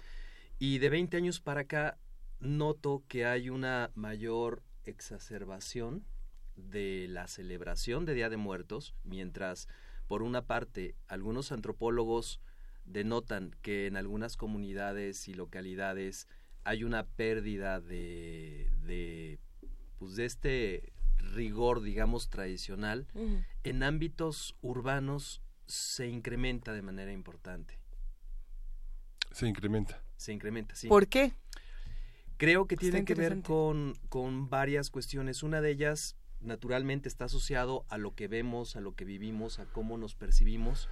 Eh, el temor a la muerte es más, está más presente hoy en día que hace 20 años. Y como no queremos morir y como no queremos que nadie muera, nos volcamos en una celebración la cual no solamente no, no tiene tanto el interés de celebrar a la muerte como celebrar la vida. Esa es una de las eh, percepciones que, que yo tengo a partir de todo esto. Es muy peculiar como hace 20 años eh, la celebración de Día de Muertos estaba muy localizada en ciertos estados de la República, donde en el norte eh, existía un alejamiento muy explicable en términos culturales, donde la celebración de Halloween no Ujú. podrías estar eh, mucho más extendida y el día de hoy Día de Muertos como tal no solamente ha conquistado los estados del norte del, del país sino tiene trascendencia más allá de las fronteras mexicanas en estados de la Unión Americana y por supuesto en Centroamérica. Me atrevo a decir que, sin ser un conocedor, que la ciudad lo que le da a la muerte, que la muerte no tenía, es ese carácter anónimo que es la renuncia de todas las de todos los pueblos a, a que sus muertos no sean compartidos en su identidad con el resto de la comunidad. ¿no? Yo creo que siempre las culturas han tratado de decir quién nos ha dejado, quién ha partido y cómo se queda entre nosotros. Tal vez la ciudad es una de las es uno de los territorios del anonimato más terribles. Hoy en Facebook, por ejemplo, la gente muere y sigue su muro. Es una es una cosa que es muy estremecedora. Muchos amigos que se han ido sigue su muro, la gente sigue posteando, la gente lo recuerda cada año y la contraseña no se ha vulnerado, nadie puede Mm. acceder a ciertos territorios y que las redes sociales le han dado una identidad distinta a ese anonimato que la gente padece mucho, sobre todo en los medios masivos, que parece que la- tener una identidad, ser popular, ser famoso es un signo de, de los tiempos, ¿no? Sí, es, es yo creo que se, se explica en parte también porque nuestro tratamiento sobre los restos mortales ha, ha sido ha sido diferente cada vez eh, cada vez más Eh, es muy caro el tener un lugar en un Ujú. camposanto hay muchas restricciones es, es en realidad una, una carga importante para la es. mayoría de las familias y entonces hemos optado por un procedimiento mucho más eh, puedo decir práctico que es la Puedes. incineración Eh, la incineración es más económica la incineración no obliga a tener un espacio en un, en un campo santo. Nos hemos ido alejando de esas prácticas. Por supuesto que hay personas que el día de hoy están en los panteones, están haciendo la limpieza de las tumbas, acompañando a, a sus difuntos o acompañándose entre los deudos eh, a sí mismo, pero algunos de nosotros ya no tenemos esos espacios de memoria de para reconfortarnos. Y entonces las redes sociales están en parte ocupando esos esos lugares, visitar el muro de una red social de un amigo que, que Es falleció. como ir al Panteón de Dolores Es- para es ir al Panteón de. Es que Dolores. sí, pues sí, Sí. tal cual. Ahí- Ahí hay algo que me llama mucho la atención y es pensar que la muerte, entonces, eh, que además es una idea que tengo la impresión de que planteas en un libro que ahorita vamos a compartir, eh, genera necesidades. La muerte está generando necesidades y genera una relación importante con no solamente la sociedad, sino con las instituciones que hay alrededor, ¿no? Eh, ¿Qué pasa con eso cuando vivimos en un país que tiene ciertos eh, asuntos con las instituciones, que tiene ciertas necesidades y de pronto llega eh, la muerte en un 2017, que no es lo mismo que en un 1817, ¿no? ¿Cómo, cómo, cómo vamos replanteando esta idea? La, la, la muerte en términos de su impacto económico es muy importante, Sí. pero de manera diferente a como sucedía en una, en una sociedad. Pensemos en el México de 1810 o Sí, sí, sí, sí. 1815. La muerte, mucho más presente por diversas causas hoy cubiertas por la ciencia, la, la muerte en ese entonces podría afectar eh, en una especie de efecto dominó a toda la sociedad. Me refiero Ujú. muerte de campesinos, muerte de, de, de obreros que pues dejan de prestar una, una función a la sociedad y eso genera consecuencias muy graves. Hoy en día la muerte primordialmente genera eh, pues importantes ganancias a un sector muy específico de la, de la sociedad. Las instituciones cada vez eh, están mejor preparadas para afrontar la muerte de los individuos. Este, esto lo, lo, lo presenciamos cotidianamente, ¿no? Cuando uno de nosotros muere, pues hay alguien que toma inmediatamente el lugar para cumplir con las funciones Sí. sociales. Creo que en eso también hay un cambio. O sea, no hay un no hay un hueco, ¿no? Y tampoco hay eh, y tampoco forma parte tanto de nuestras vidas, ¿no? Esta idea, por ejemplo, de los muertos chiquitos, pues para nosotros eh, desde este lado y de este, desde este momento histórico puede puede ser algo muy tremendo, pero pues la muerte de cuna y, y la muerte en parto era algo que sucedía y que se y que se daba por por hecho, ¿no? Y entonces sí hay otra otro vínculo con la muerte, ¿no? Al hablar de las representaciones simbólicas de la muerte, hay, hay diferentes maneras, se ha visto desde, desde la literatura, desde el cine, el séptimo sello, este, muchísimas formas en las que se ha, se ha identificado a la muerte como parte de, del mismo ciclo de la vida. Y, y ahora nos hemos despegado un poco de esa historia, ¿no? de, de esa forma de verlo. Sí, de, de algunas formas tradicionales, eh, muchos jóvenes el día de hoy cuando ven estas pinturas de niños muertos, fotografía que, imágenes, sí. que todavía en algunas comunidades del país se acostumbra que cuando fallece un familiar, puede ser niño, puede ser adulto, la familia se toma una fotografía con el, con el cuerpo. Todos Eso- muy bien vestidos, ¿no? Sí. Es parte de esta tradición de que todos se arreglan mucho, arreglan mucho al pequeño o a la pequeña. Y... Exactamente. Eso, eso se va, se va desplazando, va perdiendo sentido. Quizás los jóvenes pueden pensar que eso es extremadamente macabro, ¿no? que es extremadamente morboso, pero en realidad son formas distintas de, de afrontar y de mantener ese vínculo con ese individuo. A lo mejor un joven el día de hoy tiene una forma distinta de mantener el vínculo. En aquel entonces, el guardar estas imágenes, inclusive el conservar objetos, ¿no? Casi como ah, reliquias era algo muy importante. Pero ahí entra algo interesante también y es pensar, eh, lo hablábamos al principio del programa en, en la primera hora, en la parte, digamos, occidental y en la parte oriental y en las diferentes concepciones y en las diferentes fiestas que tenemos de la muerte. Eh, cuando llegan, por ejemplo, me quedo pensando, llegan los españoles aquí a, a, a lo que no era México todavía, pero bueno, y se encuentran con todas estas tradiciones. ¿Qué pasa? ¿En qué momento hacemos esta mezcla y decimos, bueno, esta es la interpretación que se tiene en México de la muerte, esta es la interpretación europea que se tiene, y ahora vamos a contrastarla con una visión completamente distinta? Pongamos ejemplo, ¿cuál? La japonesa. O la, ¿qué otra estábamos diciendo? La tailandesa, fuera del aire, ¿no? También la China, sí. La China. ¿Qué pasa entonces? ¿Cómo, cómo, eh, ¿Cómo es esta combinación y cómo sigue siendo?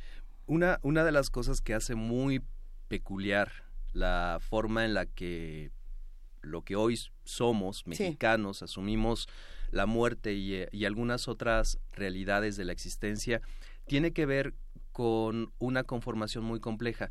Siempre hablamos en términos de pueblos indígenas, como si estos pueblos fueran iguales, y, y, y los europeos, los españoles. Pero en realidad nuestra conformación es muy compleja, porque no se Mucho trata no se trata de españoles, se trata por parte de Europa de castellanos, se trata de aragoneses, se trata de flamencos, se trata de italianos, se trata de portugueses, de, de una importante ya mezcla de tradiciones que, O sea, ya que venía viene mezclado, lo que llega ya venía mezclado, y, ¿no? y Más se, va se va a seguir mezclando desde Europa. Por otra parte, nuestro componente de, de pueblos africanos, de naciones africanas, es también muy importante. Eh, multicultural de África. Tenemos cercanía con Asia también que nos, que nos define. Somos quizás de los americanos los más asiáticos de los americanos. Entonces, todo eso, todo eso va a generar formas que, de alguna manera, vehículos que estandarizan y que permiten a todos estos grupos diferentes el, el centrarse en torno a algo que es relevante para toda la humanidad, que es su relación con la, con la muerte y con sus muertos y su propia muerte. Sí, es muy interesante esta parte asiática, porque Perú lo mismo también tiene esa parte que llegaron muy temprano las comunidades chinas como, a como fue a nuestro país también. ¿no? Sí. Las comunidades asiáticas en general, no mongoles, este, chinos, a las construcciones del ferrocarril, a las minas. Sí, nada más que nosotros desde el siglo prácticamente XVI, por una relación directa de comercio directo, ¿no? De hecho, somos, yo les digo siempre a mis alumnos, somos, somos muy chinos. Eh, muchas de las formas, el, el papel picado, las calaveritas, pues a fin de cuentas es papel de China, porque efectivamente ese papel picado venía de China. Eh, mucho de la estética de lo popular es en realidad asiática. Sí, hablábamos fuera del aire eh, con Miguel Ángel de estas ofrendas muy similares a nuestros altares de muertos que se ponen cuando muere alguien en China. Y que tienen estos crisantemos que nosotros llamamos cempasúchil y que son tan tan asiáticos también, tan presentes en la cultura asiática eh, y tienen tienen crisantemos y tienen este papel picado, tienen las velas, tienen e- el, elemento de color que yo creo que es de lo más de lo más interesante eh, de los de los altares. Y, e- y hay esta idea de es para para Miguel Ángel me decía eso es para para lanzarlos digamos al otro mundo para para impulsarlos al otro mundo eh, nosotros las usamos para traerlos de vuelta para, para digamos, eh, acercarlos hacia nosotros. ¿Cómo entender, cómo, cómo ha sido este proceso de investigación? Porque en cuanto empezabas a hablar tú y hablabas de la huesuda y de estas cosas, pensaba yo en la Santa Muerte. Entonces, ¿cómo ha ido cambiando tu proceso de investigación? ¿Cómo la realidad te va complicando y te va poniendo el proceso de investigación cambiado?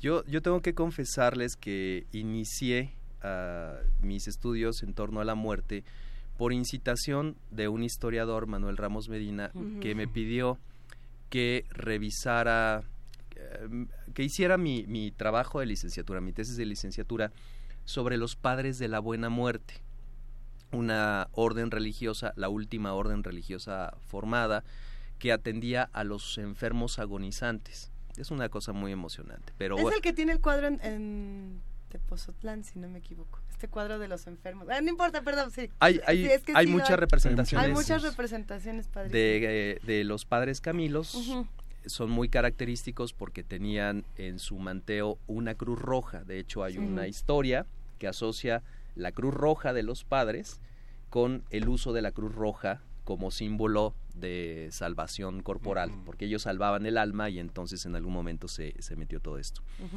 Eh, cuando yo comienzo a estudiar a estos religiosos que llegan a México en el siglo XVIII, me, me pregunto si, si esos religiosos siguen existiendo. Sabía que en México habían sido eh, secularizados, se había terminado en las leyes de reforma, y eh, investigo y sé que la orden está viva, y entonces escribo a Roma, los contacto, y me dicen, precisamente es una coincidencia porque este año estamos regresando a México, ¿no?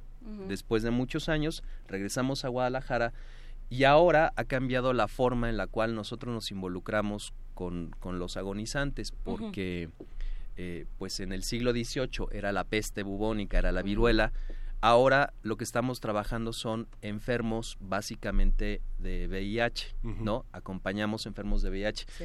Y ahora pues eh, estudiamos enfermería o estudiamos medicina.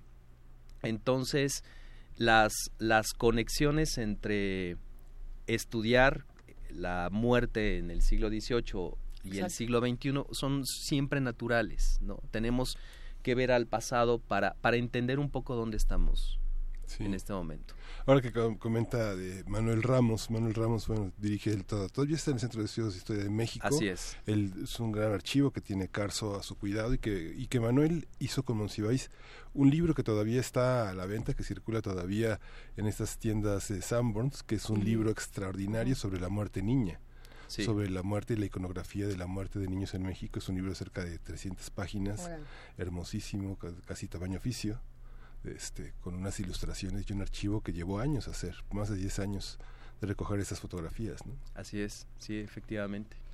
Tenemos eh, por aquí algunas imágenes que sería interesante compartir en, en redes, a lo mejor, eh, que, que justamente son estas imágenes de religiosas relacionadas con la muerte. Bueno, yo tengo una aquí, estoy segura de que de que la has de conocer, Alberto. Es precisamente esta de, a ver, se llama Tomás Mondragón, un retrato de Francisco de Borja, atribuido al pintor Alonso López de Herrera. Es esta, Sí. esta mujer que es mitad mujer, mitad esqueleto. En un momento más se, Mm. las, se las comparto. Eh, que lo que despiertan es- mucha curiosidad. Muchas personas no saben de dónde vienen estas imágenes, quién las pintó, por qué aparecen en diferentes eh, conventos, en diferentes museos. También teníamos otra por aquí de... Porque de esta representación de la, o sea, es muy curioso, si uno va, por ejemplo, a, a Tonancintla y se encuentra con esta, este momento eh, vertiginoso, ¿no? de, de- lleno de color, lleno de formas, el horror vacui eh, desde, desde el mundo indígena y desde el mundo Sí. eh, católico que hacen ahí una explosión como un Big Bang este, rarísimo. Entonces, ahí está la muerte de muchas maneras. ¿Cómo se representa la muerte desde, desde el mundo indígena y cómo se le representa desde la contrarreforma? Porque ya el otro día hablábamos de, de la reforma protestante, Sí. aprovechando el aniversario, pero y eso obliga a representar a la muerte de muchas formas. ¿Cómo se les representa? ¿Qué es lo que encontramos en imágenes y demás? Bueno, hay, hay una inmensa cantidad de imágenes, de, de composiciones que remiten a la muerte. Algunas son muy claras, como la que nos, eh, la que nos muestra, la que nos están mostrando, y esas comúnmente eh, pueden tener una leyenda que dice, este es el espejo que no, Que te, no te engaña. ¿no? Donde puede ser una persona que está muy ricamente ataviada, la mitad de su cuerpo, y la otra mitad es, un, es una calavera. Y lo que está invitando es a la reflexión de que todo, todo eso, todos esos anhelos, todos esos enojos, eh, frustraciones, pero también de alguna manera arrobamientos con cuestiones materiales, Sí. no son más que vanidad, porque el camino está extremadamente claro, ¿no? La, la muerte va a llegar más temprano que tarde, Sí. y entonces son invitaciones para que los cristianos pongan en orden su vida, ¿no? Mantener la vida. Estas imágenes asociadas con otras, donde pueden ser personas que están sujetando una calavera, eh, o hay muchas de sacerdotes que se están viendo a un espejo y lo que el espejo los devuelve es, es su calavera, la calavera. ¿no? Sí. Ujú. Tienen que ver con esto, el bien morir. Para bien morir hay que bien vivir. ¿Qué significa bien morir? Significa tener arreglado, tener arreglada la vida, significa no deberle nada a nadie y no tener ningún tipo de aprehensión. Está naturalmente muy asociado a, a- a las percepciones religiosas preconciliares, donde eh, uno puede llevar una vida muy buena, Sí. Pero condenarse por, por cualquier cosa. Por ejemplo, una persona que tiene un hombre, estoy pensando en un hombre que tiene una esposa a la que quiere mucho, esa esposa lo quiere mucho, y le llega una enfermedad y este hombre en el último tránsito de su vida le dice adiós, ¿por qué me estás haciendo esto? ¿No? ¿Por qué me castigas de esta forma? Y ese hombre que fue muy bueno, por ese simple pensamiento, por Ya esa condenó. Puede tener una, una consecuencia. una consecuencia, ¿no? O todos aquellos que creen que aportando dinero para obras de la iglesia van a encontrar la salvación, no. El que puede encontrar la salvación es aquel que hace la misma vida de sufrimiento y padecimiento que, que Cristo. Eso es lo que esas imágenes tratan de hacer y de enseñar. Y en el mundo real y en el mundo práctico, una imagen que nosotros hoy en día vemos en una iglesia, en un museo, son objetos muy caros, muy caros en su construcción, en el momento en el que fueron ordenados.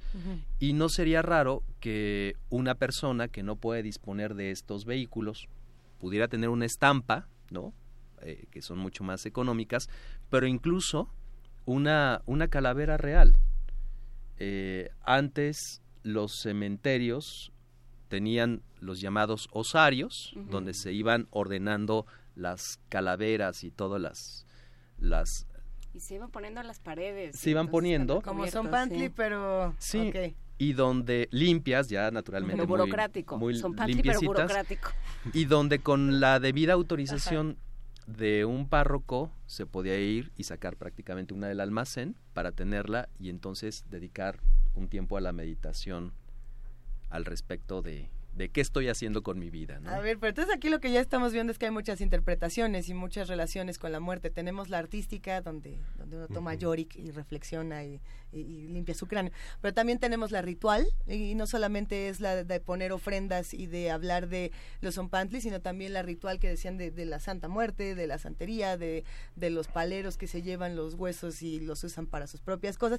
Como tenemos la humanista, ¿no? Eh, toda esta otra parte casi erudita de cómo tenemos que interpretar la muerte, el bien morir, el mal morir, el, el todo el vivir, el bien vivir. ¿Qué pasa con todas estas relaciones? Actualmente, ¿cuáles son las más importantes? ¿O ya somos una combinación exótica de todas? Somos, yo creo que somos una combinación de, de De todas, todo. porque una familia mexicana promedio, eh, no, no voy a- a establecer cuál es el promedio, porque de ahí tenemos muchas dudas, pero Ahí es otra combinación. pudiera ir a, a misa un domingo en la mañana. La misa en realidad es una preparación para la muerte, ¿no? Eh, Y es ordenarte Y es un periódicamente. recuerdo de la muerte también. Estás presente Claro. una vez más en el sacrificio de Cristo. y en la esperanza de que no vas a morir dos veces porque tu alma se va a salvar. Y de ahí te vas a celebrar la vida con un desayuno. Y de ahí te vas a ver una película de terror, que en realidad una película de terror es Ajá. igual un exorcismo en Así es. contra de la de la muerte horrorosa.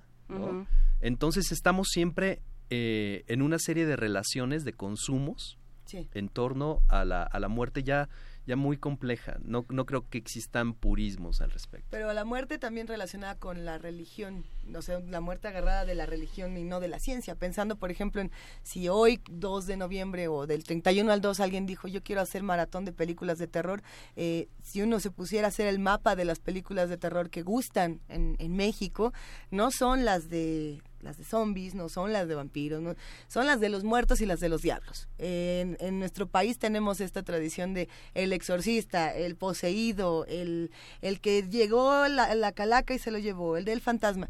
Tenemos una relación muy profunda con la religión de la que no nos hemos despegado y no nos vamos a despegar, o sí, o... No, no creo que lo, no creo que suceda, No. ¿no? Porque independientemente, y esto eh, me lo he compartido con no católicos mexicanos, las asociaciones culturales con los religiosos son muy profundas, Sí. ¿no? Por ejemplo, Guadalupe. ¿no? Ujú. O bien la muerte como representación cristiana. Están, están ahí permeándonos, acompañándonos todo el tiempo. El mismo 2 de, 2 de noviembre, ¿no? O sea, fue una manera de, de acotar un poco, ¿no? No, no, no, es- esto es todos los santos. Si quieren hacerlo, pero es en el Día de Todos Santos, ¿no? Y es en el día de este de, de los santos inocentes y vamos todo acotándolo, porque si no ya van a querer siempre hacer los altares. No, no, no. O sea, desde ahí hay una serie de cosas que se están que está marcando la tradición religiosa. Sí. ¿no? y la misma eh, la misma concepción eh, también pictórica icónica también pasa por ahí ¿no? cómo eh, por dónde va seguido tu investigación empezaste con esta con estos padres de la buena muerte y hacia dónde has ido es que no, no para nunca. Eh, no, no para nunca. Eh, estamos preparando ahorita un, un libro que tiene que ver con los padres de la buena muerte, ya mucho más eh, completo, con revisión de muchos archivos, de muchas fuentes visuales, tratando de unir precisamente eh, pues distintas percepciones, pero también intentando eh, generar una explicación que sea trascendente en el presente. Me refiero a que un lector eh, haga también al mismo tiempo sus propias conclusiones sobre cuál es el impacto que tiene en nuestras vidas el, el tema de la muerte, el por qué no resolvemos algunos asuntos que creo que debemos de resolver como sociedad, como es la representación eh, de la muerte, de la muerte violenta en los medios de comunicación. ¿No? Yo, qué hacer con ello ¿Qué, qué hacer con ello? qué hacer con los que tienen piensan que tienen muertos pero nunca los han visto Exactamente. con los que los van buscando todos los días O con la persona que un día sale de su casa, llega al kiosco de periódicos o a la esquina donde está el vendedor y ve una fotografía no censurada de un familiar, de un amigo que, que ha sido víctima de la violencia, ¿no? Eso- ese, ese tipo de cuestiones creo que son también muy El- relevantes. eh, hay un libro del doctor Alberto Soto Cortés que compartíamos ayer, que Luisa compartía con nosotros, Así es. este, Reina y Soberana, una historia sobre la muerte en el México del siglo XVIII, publicado por la UNAM, y en un gran capítulo, en la segunda parte del libro, están los modos de morir. Esos modos de morir del siglo XVIII que estudiaste, Alberto, ¿cómo, cómo contrastan hoy con los modos de morir? Digamos, hay muchas celebraciones, parte de la mega ofrenda ha sido este contacto, este lazo entre los muertos y los vivos con el tema del sismo, ¿no? Sí. y diversos reportajes etcétera, de animal político que comentamos aquí sobre la necesidad de ponerle nombre y apellido a los muertos y saber cuántos son y quiénes son. ¿Cómo lo ves? ¿Cómo estos modos de morir han cambiado en un estado laico, en un mundo de leyes, en un mundo más eh, me- menos menos emotivo? Sí, sí ha cambiado naturalmente, eh, ha cambiado la forma en la cual estamos organizados socialmente. Eh, de entrada era casi imposible no participar de la muerte del vecino cuando pues, era en la casa donde se celebraba el- el- las velaciones y toda una serie de ceremonias desde el amortajamiento del individuo. De repente, en el día de hoy, notamos después de mucho tiempo que un vecino, que una persona que veíamos en las mañanas ya no está. y alguien nos dice, pues murió en un hospital ¿cómo hace ves? un par de años. O sea, sí, sí ha cambiado de esa forma. Sí. Eh, estamos ahora mucho más determinados por los medios de comunicación y la muerte de un famoso, muchas veces un famoso cuyo nombre conocíamos pero cuya obra desconocíamos, se convierte eh, en un asunto social importante y, y esta otra muerte cotidiana no. O bien, eh, como decían ustedes, eh, los nombres en ciertos eventos tienen cero importancia, ¿no? Son sencillamente víctimas y víctimas y víctimas Números. y víctimas, Ujú. números, y carecen de una, de una personalidad, mientras otros sí, ¿no? Con respecto al sismo, yo realmente estaba feliz de que se mantuviera la dignidad de las personas que habían fallecido, in- intentando que no salieran imágenes de, de sus cuerpos. En realidad no hay ninguna necesidad, pero al mismo tiempo sí de otros fallecidos en otros eventos, pues cotidianamente las podíamos ver el mismo día, ¿no? Como un contraste curioso. Eso creo que eh, en términos generales ha variado. En el siglo XVIII hay feminicidios, Así es. pero en el siglo XVIII no tienen la... No se la llaman así. No se llaman así. Y, y hay una enorme cantidad de posibilidades de exculpar ¿no? a un Sí. feminicida. ¿no? Ahora creo que estamos también en una dirección eh, diferente. En este caso, para mejor, aunque no solucionamos el asunto de los feminicidios. ¿Y qué pasa eh, con en un momento en el que cambia, en el que nos cambia brutalmente, nos aumenta brutalmente la- la- el tiempo de vida y, eh, y se puede extender la vida eh, de manera artificial, por poner en esos términos? ¿Dónde, se está, ¿Dónde están las discusiones a nivel religioso y a nivel ético y moral dentro de la iglesia, pensando en estos, en estos padres, pensando en muchas otras discusiones que se han dado y, y pensando en muchos eh, tipos de activismo que se han dado desde diferentes frentes a decir, déjenme morir. ¿Qué hacemos con esta buena muerte que Dios no, que Dios no da? Hay, hay varios fenómenos. Uno tiene que ver con, con el derecho que algunos defendemos, el derecho a determinar la, la vigencia de la vida en, en situaciones Es decir, la eutanasia. la, la eutanasia, lo que podría llamarse eufemísticamente la voluntad anticipada, Bien. ¿no? E- Este tipo de cuestiones. Pero eh, digamos que las sociedades están, creo que, caminando a aceptar que en ciertas condiciones la interrupción de la vida es un asunto humanitario. Y por otra parte, sí, el que la vida cada vez pueda alcanzar mayor cantidad de años, una mayor vigencia, está también mostrando una cara que es un tanto perversa. Eh, Muchos sociólogos, creo, han tratado esto, la muerte social.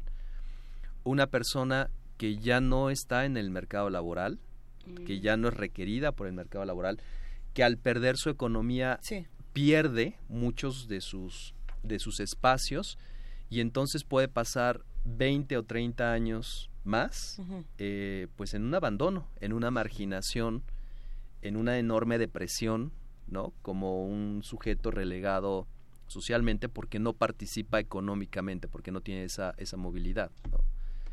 Está, está bueno, está bueno el tema. Es que me quedé pensando en el romanticismo alemán y en la necesidad de vivir más, vivir más, vivir más. Bueno, es que ya se está más. pensando, ya Nunca se te está mueras, pensando ¿no? vivir más, o sea, ya es una una eh, cosa que se plantea a nivel teórico, ¿qué, qué podemos hacer para que nunca haya envejecimiento, por ejemplo? ¿no? Sí. Y entonces ya ya yo, le estamos le, le estamos moviendo la plana a Dios. ¿Qué Entonces, diría todo- Mary Shelley 200 años después? ¿Qué no? diría Mary Shelley? ¿Qué Justamente. dirían tantos pensando en que en que el buen morir era algo que se empezaba a practicar cuando el individuo tenía treinta y tantos años? ¿no? Entonces, ¿qué pasa y cómo cambia la labor social y cultural de, de la iglesia, de las bueno. de ciertas este, estructuras de pensamiento, de ciertos sistemas eh, y de creencias? ¿no? ¿Cómo cambia esa labor? Sí, eh, creo que tenemos, tenemos que repensar muchas cosas. A, a mí me, me da mucha pena, por ejemplo, en el ámbito académico, que es en el que participo, que muchos profesores que han sido excelentes, maravillosos, han ah, transformado las, las disciplinas, han eh, puesto cuestionamientos que nos han hecho dar pasos hacia adelante. Eh, deben de permanecer prácticamente en el ámbito universitario hasta la muerte, porque no tienen condiciones De jubilación. de jubilación justas, porque si no están dentro de la academia entonces ya no son requeridos, ¿no? Entonces Uy. sí debemos de tener la conciencia de que vamos a vivir más, yo espero no, pero en términos generales sí se va a vivir más, eh, y que la vida entonces tiene que replantearse, la vida social, la vida jurídica, la vida económica. Esas son las preguntas pendientes que, que quedan para este tema. ¿Qué va a pasar con la, con la más vida? ¿Y qué decisiones le dejamos a. Dios? Que eso es, el- bueno, No, dejamos, bueno. pues, cada quien, cada su Sí, sistema sí, de sí. creencia. Sí, longevidad para qué, ¿no? Ajá. ¿Qué pregunta? Y ya para cerrar, porque, porque este tema ahora sí, que nos ha dejado a todos Perdón, con la Lisa, piel hay, un- hay, un- hay una Vas, cosa vas, que, me- que empezó de una manera muy cruda, bueno, porque bueno, finalmente eres un historiador del arte, un historiador de las ideas, pero el tema que tocó, el tema de los, de los panteones sin lugar, que ya no hay lugar, ¿Qué tal? en 75, 80 años, ¿quiénes irán a ver a esas tumbas que ya no habrá este deudos para esos afectos, ¿no? Digo, yo creo que en 100 años los No, panteones los panteones donde hay personas que nacieron en el siglo XX y que a finales del XXI ya no tendrán deudos, ya no tendrán nietos, ni bisnietos, ni tataranietos para que vayan a poner ofrendas. Digo, es un desafío, va a pasar algo con eso, ¿no? Pues eh, seguramente la recuperación ha sucedido en, en algunos ambientes urbanos donde los espacios prácticamente se recuperan Ajá. y se generan estos espacios comunes de, de enterramiento de, o de memoria. Y creo que además tocaste también, deslizaste algo de lo que nos deberíamos ocupar después, que es la muerte en vida. La muerte en vida. O sea, esto que llamabas muerte social y que Ah. son y que hay una muerte física, ¿no? Que es la que la que celebramos y, y rememoramos hoy, pero también hay una muerte, hay, hay un- diferentes formas de morir en vida. Y ese es otro otro tema interesante del cual nos ocuparemos en otro. Mientras agonizo. Ya nos iremos ocupando de todos estos temas. Hay muchos comentarios, por supuesto, en nuestras redes sociales. Le agradecemos profundamente al doctor Alberto Soto Cortés, coordinador de la maestría en estudios de arte de la Universidad Iberoamericana Ciudad de México. Eh, qué grata conversación. eh, tema, na- en realidad se le quitó todo el escabroso y le, le dimos un- un- una vuelta bien interesante. Muchísimas gracias. Alberto. Gracias. Vuelve gracias pronto, por favor. Gracias, con gusto. ¿Dónde te leemos? ¿Dónde te encontramos? Pues me encuentran en, en la universidad. En mi casa. en la universidad. eh, Sí. con, con todo gusto en el departamento de arte. eh, ¿Alguna cuenta de correo electrónico, Al- Twitter, libro? yo, yo soy muy tradicional. Entonces, mi correo es alberto.soto arroba ibero.mx. Ya con eso. Sí, eh, yo para las redes sociales, aunque estoy, Mejor no. generalmente estoy muerto. Mejor. Ahí. Pues con eso cerramos. Él es. Alberto Soto Cortés. Muchísimas gracias. Vamos a lo que sigue, querido Sí, Miguel Ángel. Vamos a oír eh, Dedi Kenzo, Sidia Los, la curaduría de Ricardo Pérez.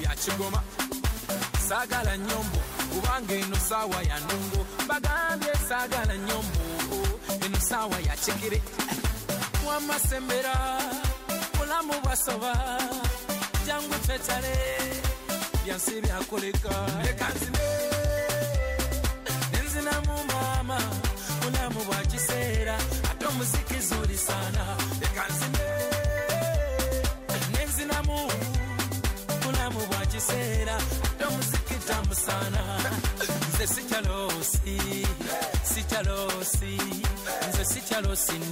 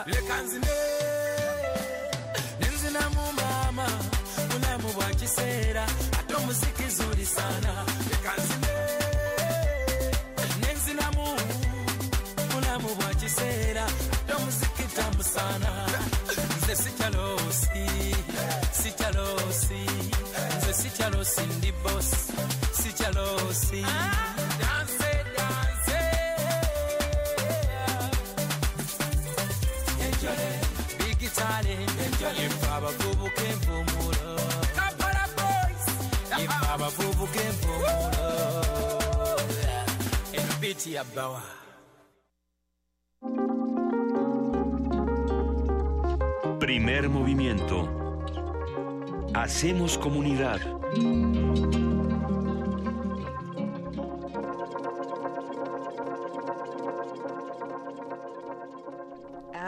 Pasó, Luisita? ¿Que el Si usted, si usted escuchara lo que pasa fuera del aire cuando bailamos la música que nos recomienda Ricardo Peláez, bueno, se la pasaría igual de bien. Igual de bien que nos la pasamos nosotros leyendo los comentarios que nos dejan en arroba P Movimiento, en diagonal Primer Movimiento UNAM y en el teléfono 55 36 43 39. Hay que decir que en la primera hora estuvimos hablando con Cristina Barros sobre gastronomía de Día de Muertos y le dejamos una pregunta. Le dijimos a ver qué pasa en otras culturas con esto, con esta festividad de manera gastronómica. Se hace pan, se hace eh, alguna suerte de dulce. ¿Qué, qué otras cosas pasan en el mundo? Y les cuento que Cristina calabaza. A mí sí me gusta. Bueno, a ver, Cristina Barros nos escribe y nos llama. Y nos dijo que en la zona andina, Ecuador y Perú, se hace un pan de muerto en forma de corona y otros en forma humana que se llaman guagua. Eh, se toman con una especie de atole rojo que se llama colada morada.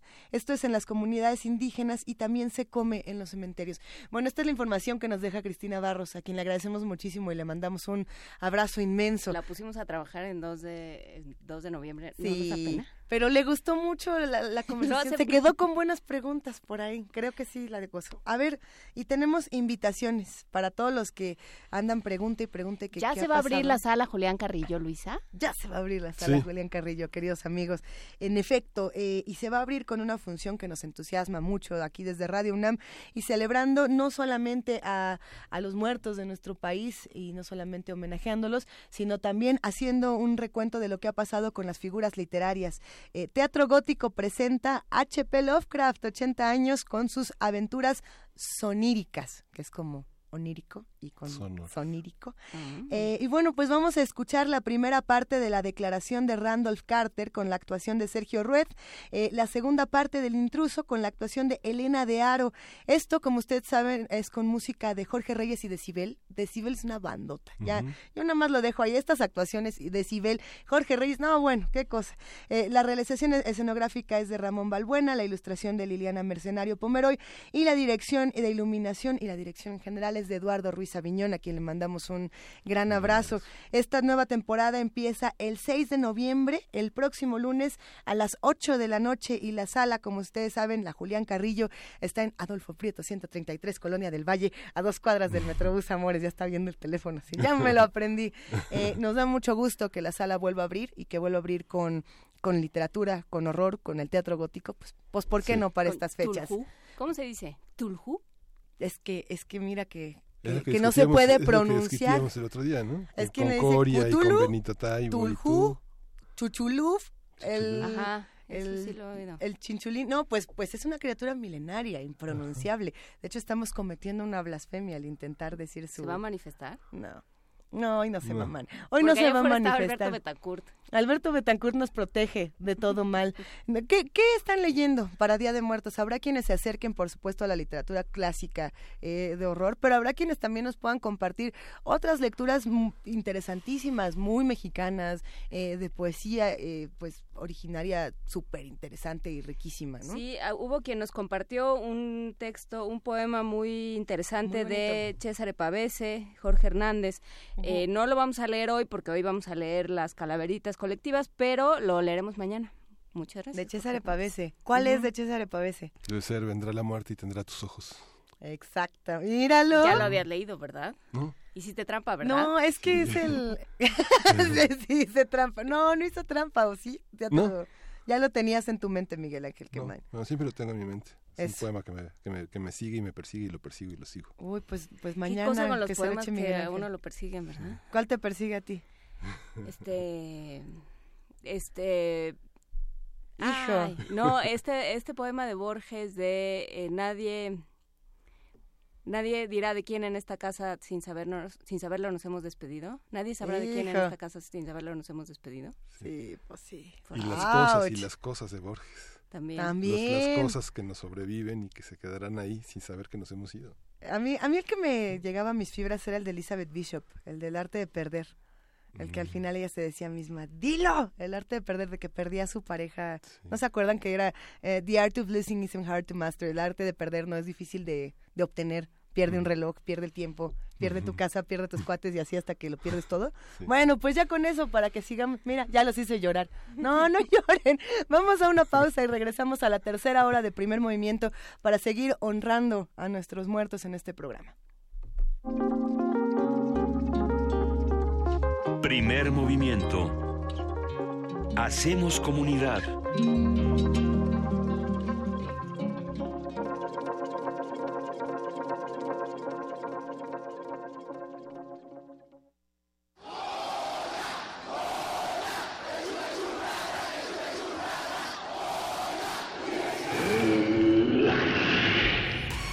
¿Te identificaste? Identifícate con Fundación UNAM y ayuda a becar a miles de alumnos universitarios. Súmate 5340-0904 o en www.funam.mx. Contigo hacemos posible lo imposible. Toma tu mochila de viaje y tu radio. Aquí está tu boleto a la expedición por la música del mundo. Mundofonías. Un recorrido por los ritmos de todo el planeta con la guía de Juan Antonio Vázquez y Araceli Zigane. Sábado 6 de la tarde por el 96.1 de FM. Radio UNAM, Experiencia Sonora. El Instituto Nacional Electoral implementa un plan de contingencia que facilita a la ciudadanía la reposición de su credencial para votar. En caso de que tu localidad haya sido declarada zona de emergencia, podrás realizar el trámite sin presentar ningún documento. Acude a un módulo e identifícate con tu huella digital. Tu credencial saldrá con los mismos datos que tenía y podrás recogerla en cinco días hábiles. Para mayor información, llama a Inetel o visita INE.mx. Instituto Nacional Electoral. INE. La exposición Carlos Ginsburg reúne sus más representativas e icónicas obras basadas en fotografías, donde cuestiona la figura del artista global, la estética del turismo o la experiencia del lugar como un espacio para la experimentación conceptual. La creación de Carlos Ginsburg suele involucrar el performance y comienza en el dominio privado, la casa, el espacio íntimo, para apropiarse luego del espacio público. La muestra Carlos Ginsburg se puede visitar en el Museo de Arte Carrillo Gil.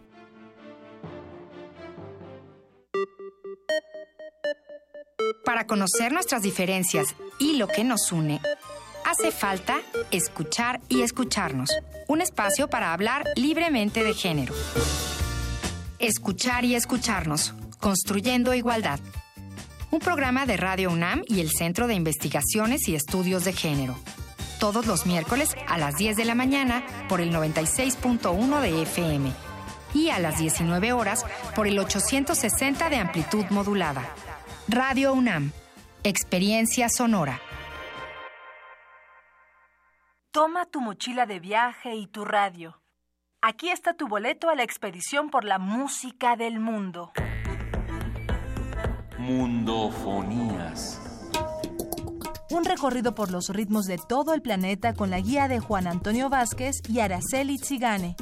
Sábado 6 de la tarde por el 96.1 de FM. Radio UNAM. Experiencia sonora. Búscanos en redes sociales, en Facebook como Primer Movimiento UNAM y en Twitter como P Movimiento o escríbenos un correo a primermovimientounam@gmail.com. Hagamos comunidad. Y ya son las nueve de la mañana con cuatro minutos de este jueves. Hoy es jueves 2 de noviembre, Día de Muertos. Feliz día para todos los que sí nos escuchan y para los que están dormidos y acurrucados y a lo mejor nos ponen el podcast mañana. También les deseamos un gran día. Esta es la tercera hora de primer movimiento con Juana Inés de Esa, Miguel Ángel Quemain y Luis Iglesias. Buenos días, ¿cómo están? Hola, buenos días, Lisa. Nos volvemos a, a presentar con los que nos están viendo a través de TV. No se me olvidó, yo estaba sentada así como Se te como olvidó lo de la chicharrón. tele. Acabo de olvidar que estábamos también en televisión. un, un abrazo a toda la familia de TV UNAM que, que nos tratan de manera tan cariñosa todas las mañanas y por supuesto al gran equipo de Radio UNAM que todos los días está guerrero desde muy, muy, muy temprano. De hecho, hoy hay que mandarle un abrazo particular a Chucho, a Jesús Silva que está con nosotros como eh, conductor del Halcón Milenario, salvándonos de nosotros mismos. Muchas gracias, Chucho. Eh, nosotros vamos a seguir por acá transmitiendo todavía una hora más y tenemos mucho que discutir. Nos vamos rápido porque nos dieron sorpresas todos los que hacen comunidad con nosotros y las vamos a compartir en Poesía Necesaria. Primer movimiento. Hacemos comunidad.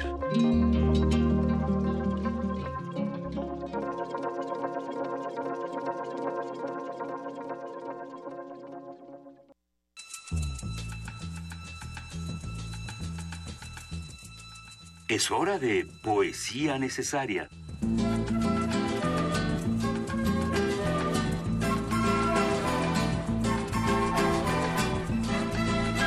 Entonces, el día de ayer le pedimos a nuestros queridos radioescuchas que hacen comunidad con nosotros que nos mandaran calaveritas para que pudiéramos hacer un zompantli radiofónico aquí en Primer Movimiento y nos enviaron unas bastante divertidas. No podemos leer todas, vamos a leer algunas de las que tenemos por acá.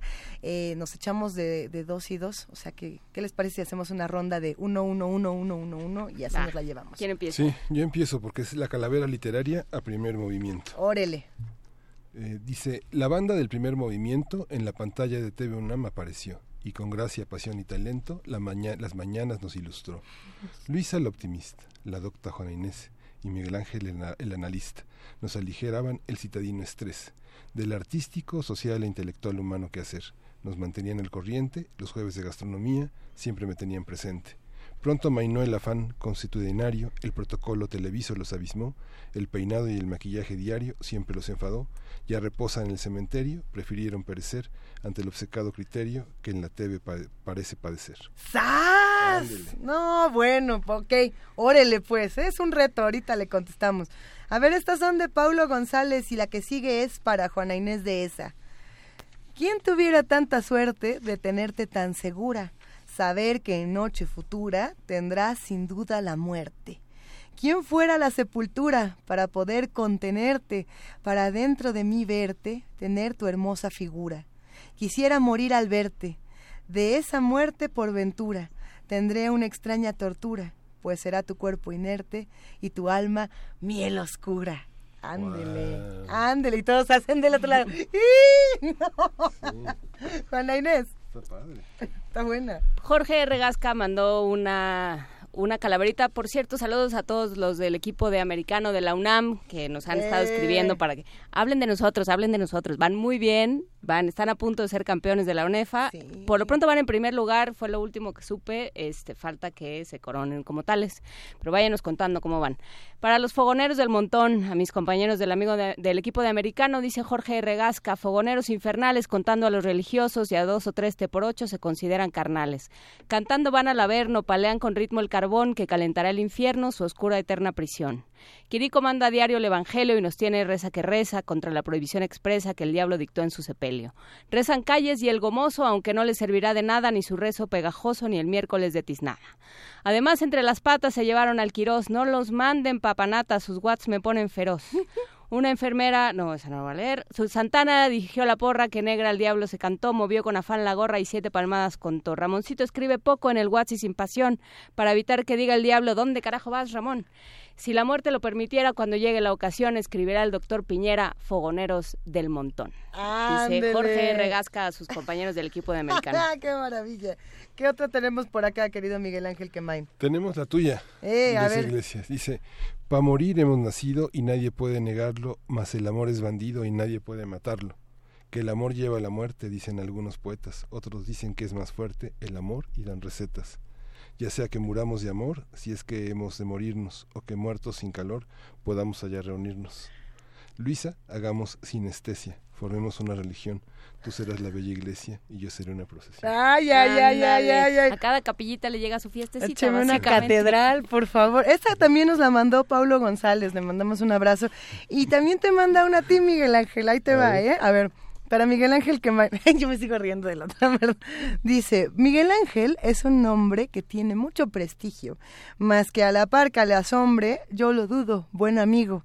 Un día ya la entrevistaste, aunque tú no lo supieras, y una cosa olvidaste que recuperarás cuando mueras. Desde entonces va rondando a tu alrededor, camina lento, y cada día estás esperando a que hagas tu último movimiento. Mm. Ándele. Tengo una cita en Samarcanda. Hijo, está buena, está buena. Gracias a Paulo González. Y Adrián Pérez Cruz mandó una calaverita nacional. Está un poco rara la métrica, entonces vamos viendo. Hoy, hoy sí, es, es- sí, la calaverita necesita métrica, rima y un montón de cosas, pero vamos a gozarla. O sea, vamos sobre a todo gozar. tomando en cuenta el, el, el ritmo El con encabalgamiento. A lo mejor es un reggaetón. Y A es ver. que en México sucede a diario. Algunos dicen imposible de evitar. Por los días y noches ronda un alma que parece no puede descansar. Bien afiladita su guadaña, miles de cabezas rodarán, troncos, brazos y piernas en sus cuerpos no estarán.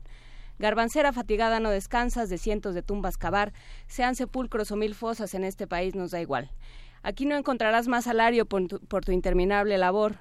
Según dicen los que saben, solo causaría inflación. Mexicanos e inocentes, estudiantes para el hoyo ya no tienen distinción. Políticos, militares y narcos son tu amable y distinguida asociación. Garbancera, Catrinita linda, mejor vete a descansar. Aquí no estamos por destajo, aquí sobra impunidad. La maestra propuso un pacto que se puede reajustar. ¿Por qué no cambias tu guadaña por una plaza escolar? Tricolor, bien, blanqueazul, morena o amarilla, a estas alturas da igual, ya no distingas, ya no perdones al secuestrador nacional. En frontera sur y norte, sobre bestias, desiertos y ríos, compadécete del paisano y de los hermanos míos. Garbancera, garbancera, ¿a qué costo nos devolverás la anhelada paz? Ya no estamos en agosto, no te vayas a encajar. No más muertos, Catrinita, cansados estamos de ti, de toda la bola de corruptos del PAN, per- del PRD PAN, Morena y del PRI. Ándele. ¿Y el verde, muchacho? Y el verde, oigan, y ya nada más Es para un cerrar. reggaetón, es un reggaetón. Está buena, está buena. Nos acaban de mandar una sorpresa. Nos acaban de mandar una sorpresa para Alberto Betancourt. Ándale. Que por cierto hay que decirlo, si usted no lo puede ver es porque nos está escuchando y si usted sí lo puede ver es porque nos está viendo en TV UNAM.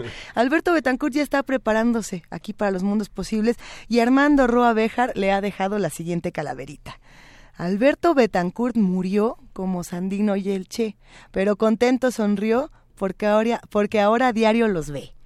Los que quedamos con vida ya quisiéramos morir, en esta tierra jodida ya no queremos vivir.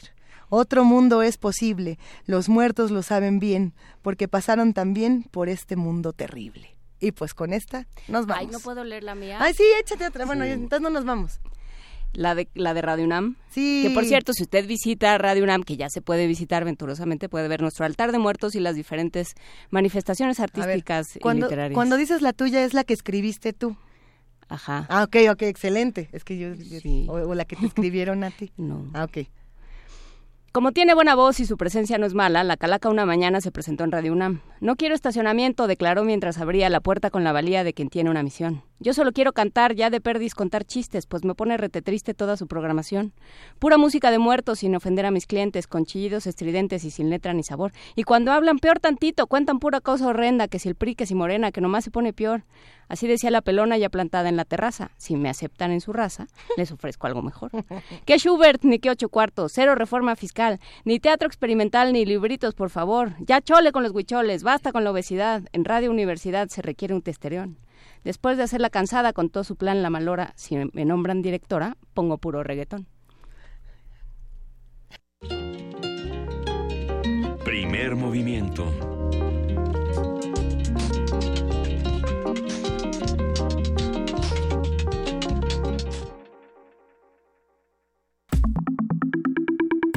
La mesa del día.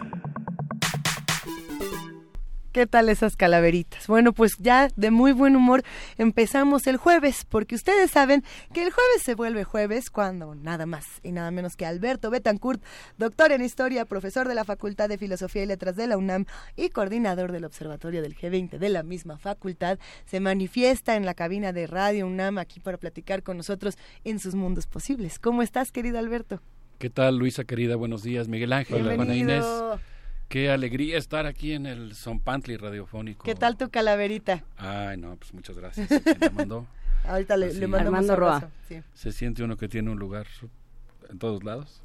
Esta es tu casa, querido Alberto. Muchas gracias. Pues yo les quería proponer que habláramos el día de hoy, eh, vamos a abrir un huequito para platicar sobre una sociedad que tiende a venerar a sus ancestros, la sociedad china. Eh, la- evo- empiezo con esta idea por ser hoy Día de Muertos, que pues hace que estén abiertas las rendijas del inframundo para comunicarnos con nuestros seres queridos, como lo manda la tradición. Y la sociedad china, que es una sociedad básicamente laica, porque creo que alrededor del 92% de la población se declara laica, eh, tiene, sin embargo, un sustrato espiritual muy fuerte y acostumbra rendir culto a sus ancestros. Y entre ellos yo creo que hay dos que se encuentran en un gran duelo, Mao Zedong y Deng Xiaoping, el espíritu del socialismo igualitario y el espíritu de la reforma económica y la restauración del capitalismo. Y yo quisiera proponer que el día de hoy habláramos de un gran acontecimiento político ocurrido en días pasados, el 19 Congreso del Partido Comunista Chino, que sentí tan extraño, Juana Inés, ver cómo es que la mayoría de los medios de comunicación repetían prácticamente el mismo boletín. Repetían que el pensamiento Xi ya llegó a, la, a la sociedad occidental, muy bien. Miguel Ángel, tú que tienes tan estudiados esos fenómenos, ah, no sé si después nos podrá dar una explicación. Hay veces que es muy obvio, no hubo una institución que Sí. repartió un boletín y los periodistas flojearon y repitieron lo mismo, pero ¿cómo es posible que diarios de países distintos hayan enfatizado exactamente el mismo tema ante un acontecimiento tan trascendental y tan complejo como es una reunión del Partido Comunista.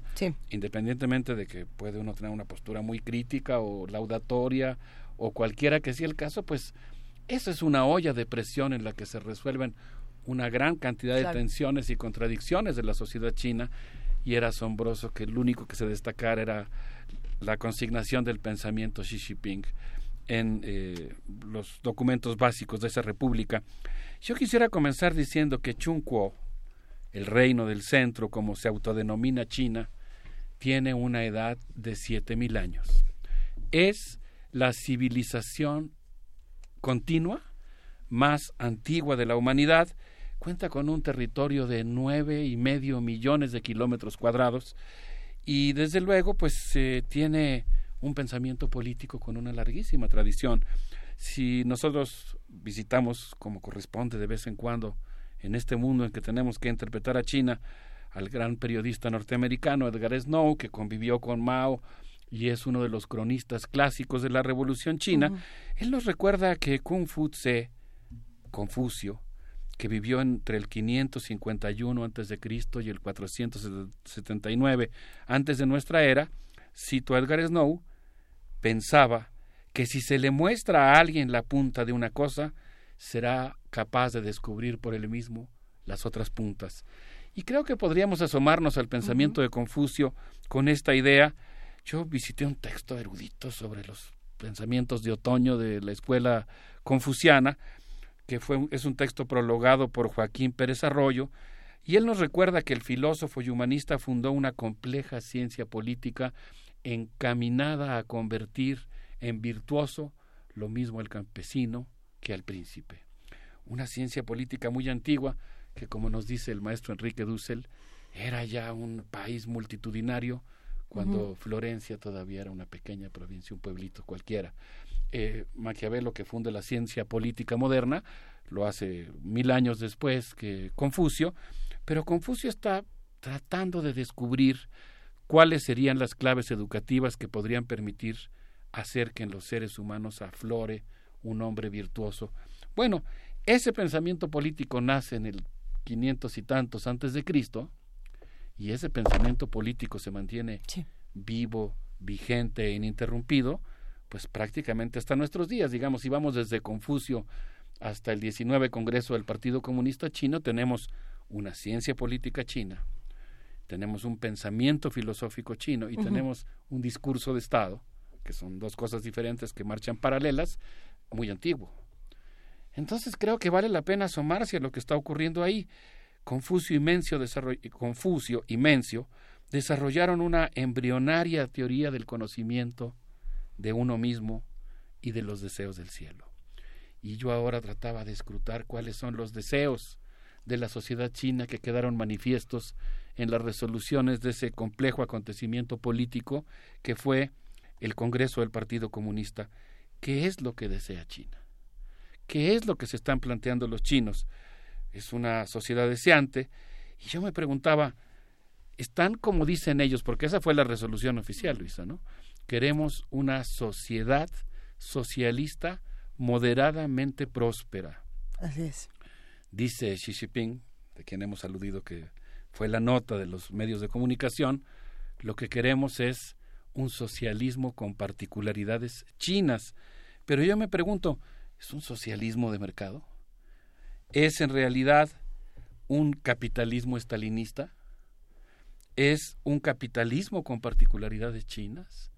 ¿Cómo podemos leer lo que está ocurriendo en esa importante sociedad que hoy tiene un plus demográfico que hace que uno se encuentre con chinos en la Narvarte, en Ciudad Universitaria? Eh, me los encontré también en Quito, Ecuador, ¿no? Eh, estaban ahí albergados Sí. en, mi, en mi hotel, cocinando todo el día, llenando la casa con un aroma exquisito, todo el tiempo. Esta presencia demográfica de la población china, hoy muchos jóvenes chinos que no encuentran un lugar adecuado, como, como bien vimos aquí con la doctora Tráfaga, ¿verdad? Que, Trápaga. Trápaga, Sí, sí, que me encantó su intervención. Estos niños chinos, hijos únicos, a los que se les ha invertido todo para que tengan una educación integral y ahora pues no encuentran un lugar adecuado a su formación.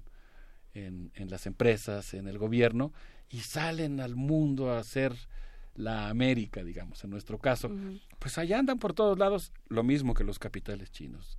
Eh, China ha desarrollado una economía que le permite gastar menos de lo que de sus ingresos y eso le está permitiendo acumular unos excedentes de capital que está colocando en todo el mundo.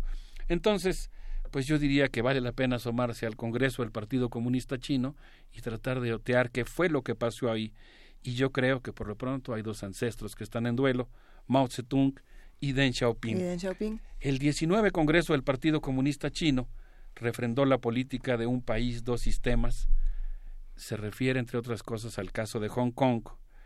Anunció que la autonomía, la cooperación el- y el intercambio entre ambas sociedades, la China continental y la, y la isla de Hong Kong, deberá continuar, igual que con Macao, y anunció que no va a permitir por ningún motivo que alguna organización o partido político rompa los lazos que existen entre ambas sociedades.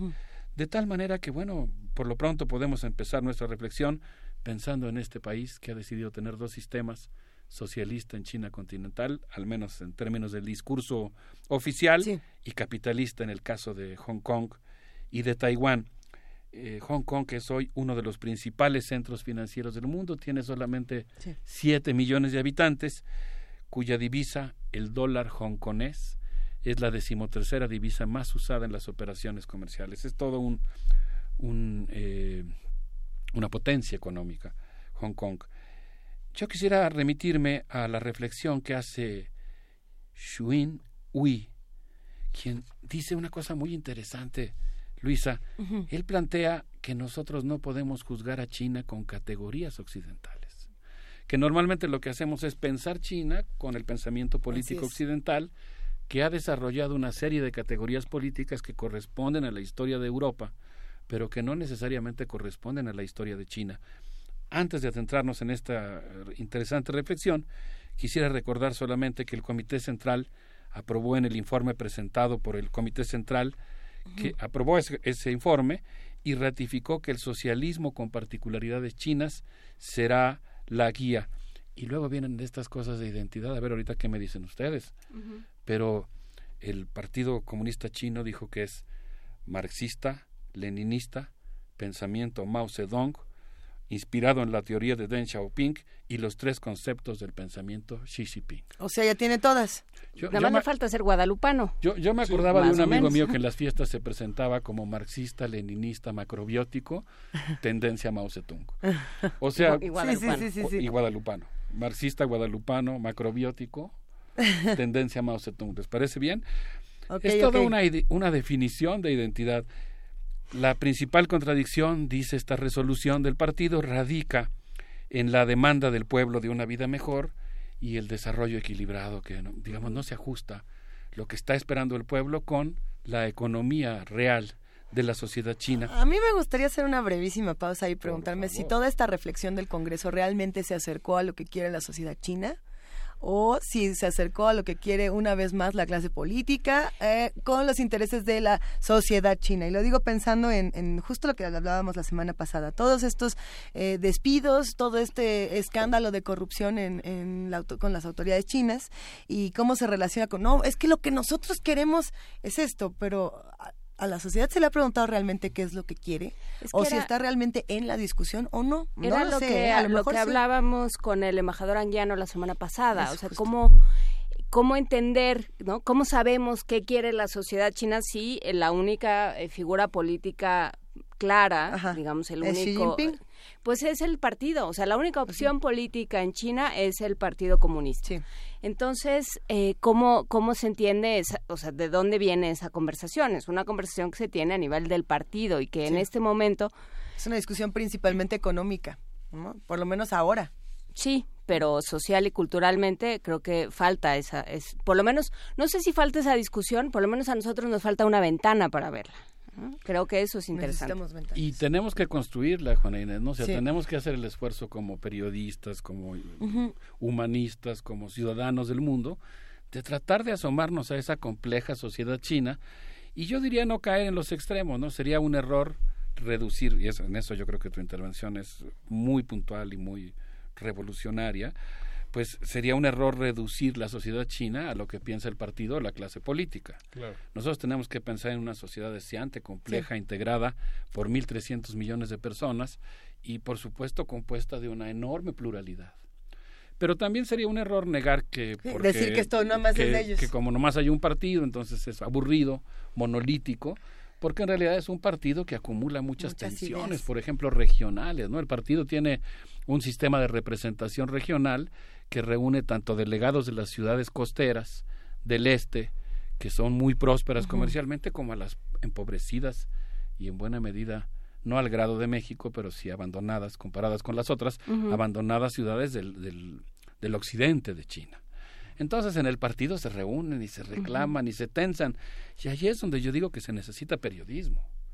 O sea, efectivamente, no quedarse con la resolución oficial y hacer el esfuerzo pues de tratar de asomarse a lo que está pasando ahí. Pienso en lo que están haciendo los escritores. Hemos hablado aquí de Qiu Xiaolong y lo que ha hecho. La semana que entra, aprovechamos para hacer el comercial, hablaremos con Leonardo Padura, quien también ha aprovechado la, Mm. Qué la delicia. novela negra como género para deslizar Ah, yo, voy, ciertos yo voy a aparecer por aquí desacuerdos. ahí en la cabina para una sorpresa. conocerlo. pero pero sí vamos a estar en ese eh, en ese trabajo y creo que eso es interesante en términos de lo que se puede vislumbrar. Eh, tal vez no está presente la prensa como tal pero sí hay una capacidad dentro de los países mismos dentro de los regímenes mismos de lanzar botellas al, al mar y, y decir entre líneas esto es lo que yo estoy viendo.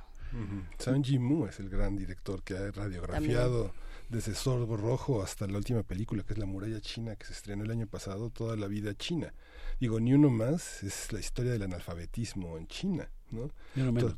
Ni uno, ni uno menos, ni uno menos, ni uno menos. Ni uno menos es una historia impresionante, ¿no? Se refiere al hecho de una joven maestra que recibe el encargo de, reci- de, de a ver cómo le hace, pero lograr que sus alumnos todos terminen. Sí. Y, y yo digo que no se podría explicar la sociedad china contemporánea si no es por ese pasado socialista, ese piso parejo que puso, como quiera que sea y con todas sus co- contradicciones, el socialismo chino. Miren, estaba yo revisando, por ejemplo, una de las resoluciones del partido. Tú mencionabas ahora los distintos medios de comunicación. Todos dependen del partido. Hay un fenómeno del que habla Xiaolong. Yo aquí evoco siempre con cariño la novela de El dragón de Shanghai, ¿no? Y él habla de cómo los policías, cuando van en búsqueda de los tigres, de los grandes funcionarios de la élite china, los modernos mandarines comunistas chinos, que han cometido algún acto de corrupción, lo primero que hacen es filtrar a la prensa, a Wenhui, o a Xiaoxi, o a Diario del Pueblo, o a Xinhua, o a los blogs independientes, una noticia para garantizar que la investigación corra y no vaya a ser El- clausurada. El, el PRI, perdón. ¿El ¿Perdón? PRI? ¿El PRI? No, Ah. no, ¿verdad? No, el Partido Comunista algo Chino. parecido, Sí, algo parecido que requiere que haya ese Ajá. trabajo de la prensa y los periodistas van a ser censurados o van a ser corridos de su trabajo o van a tener que utilizar muchos eufemismos para eludir la censura.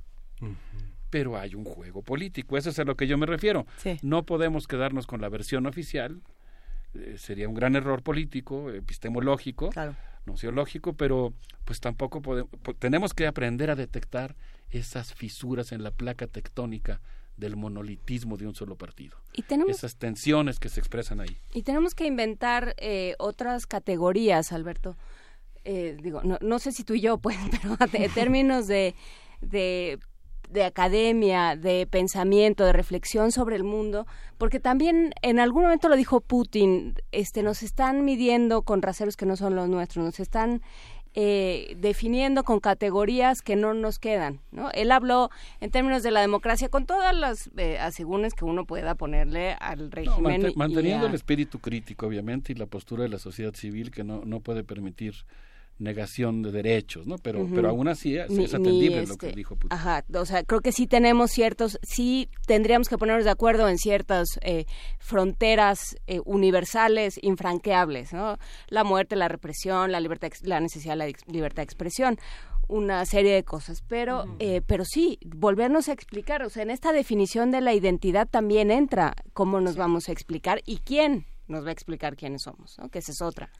Ahí es donde yo pienso que este pensamiento de Xin Wei, a quien yo he leído en la revista New Left Review, es realmente interesante porque él se pregunta, creo yo que acertadamente, si podemos juzgar a China con categorías occidentales o si deberíamos formular términos que nos remitan a su originalidad histórica. Y a mí me parece que pues es una, una, un planteamiento interesante. No tendríamos que pensar en categorías que atiendan a la particularidad de la historia china. Hay otro autor que aparece en la misma revista, Hung Fo Hung, que recuerda una escena inolvidable en la historia del capitalismo contemporáneo, el momento en el que Hillary Clinton sollozaba pidiéndole al equivalente al Departamento del Tesoro chino que siguiera comprando bonos del Tesoro estadounidense. Estados Unidos tenía un gran déficit y China tenía un gran superávit. Yo recuerdo haber escuchado las intervenciones del presidente Felipe Calderón reclamándole a China que por qué no gastaba su dinero en ir a rescatar a Europa. Pero el hecho es que pues China ha practicado una política económica que le ha permitido eso y por eso es que otro de los autores de New Left Review, Fuse Smith, se pregunta si deberíamos eh, pensar que en realidad existe lo que podríamos llamar un modelo chino. Él usa una palabra en chino que seguramente voy a pronunciar mal, Shongwo Moshi, que es un término que quiere decir modelo chino, vía China. Y en todo caso, si usamos ese, ese término, ¿en qué consistiría ese modelo chino? ¿Qué es lo que está rescatando del socialismo, que pervive del socialismo en el sustrato de la sociedad china, que se ha pervertido del socialismo? Digamos, porque yo creo que ahí hay elementos positivos del socialismo, una idea igualitaria, comunalista, este ni uno menos. Este ni uno menos que uno ve en la épica de una joven maestra que tiene que garantizar que todos sus alumnos aprueben.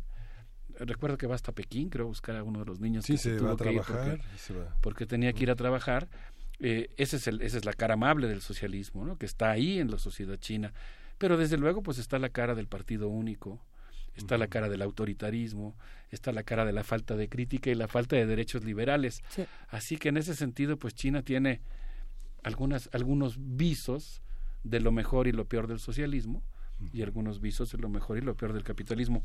Pero ¿qué les parece si oímos algo de rock Venga. chino para pues tratar de sobrellevar este Día de Muertos? Vamos a ver a Karsik con algo que se llama Shong Nai Hai.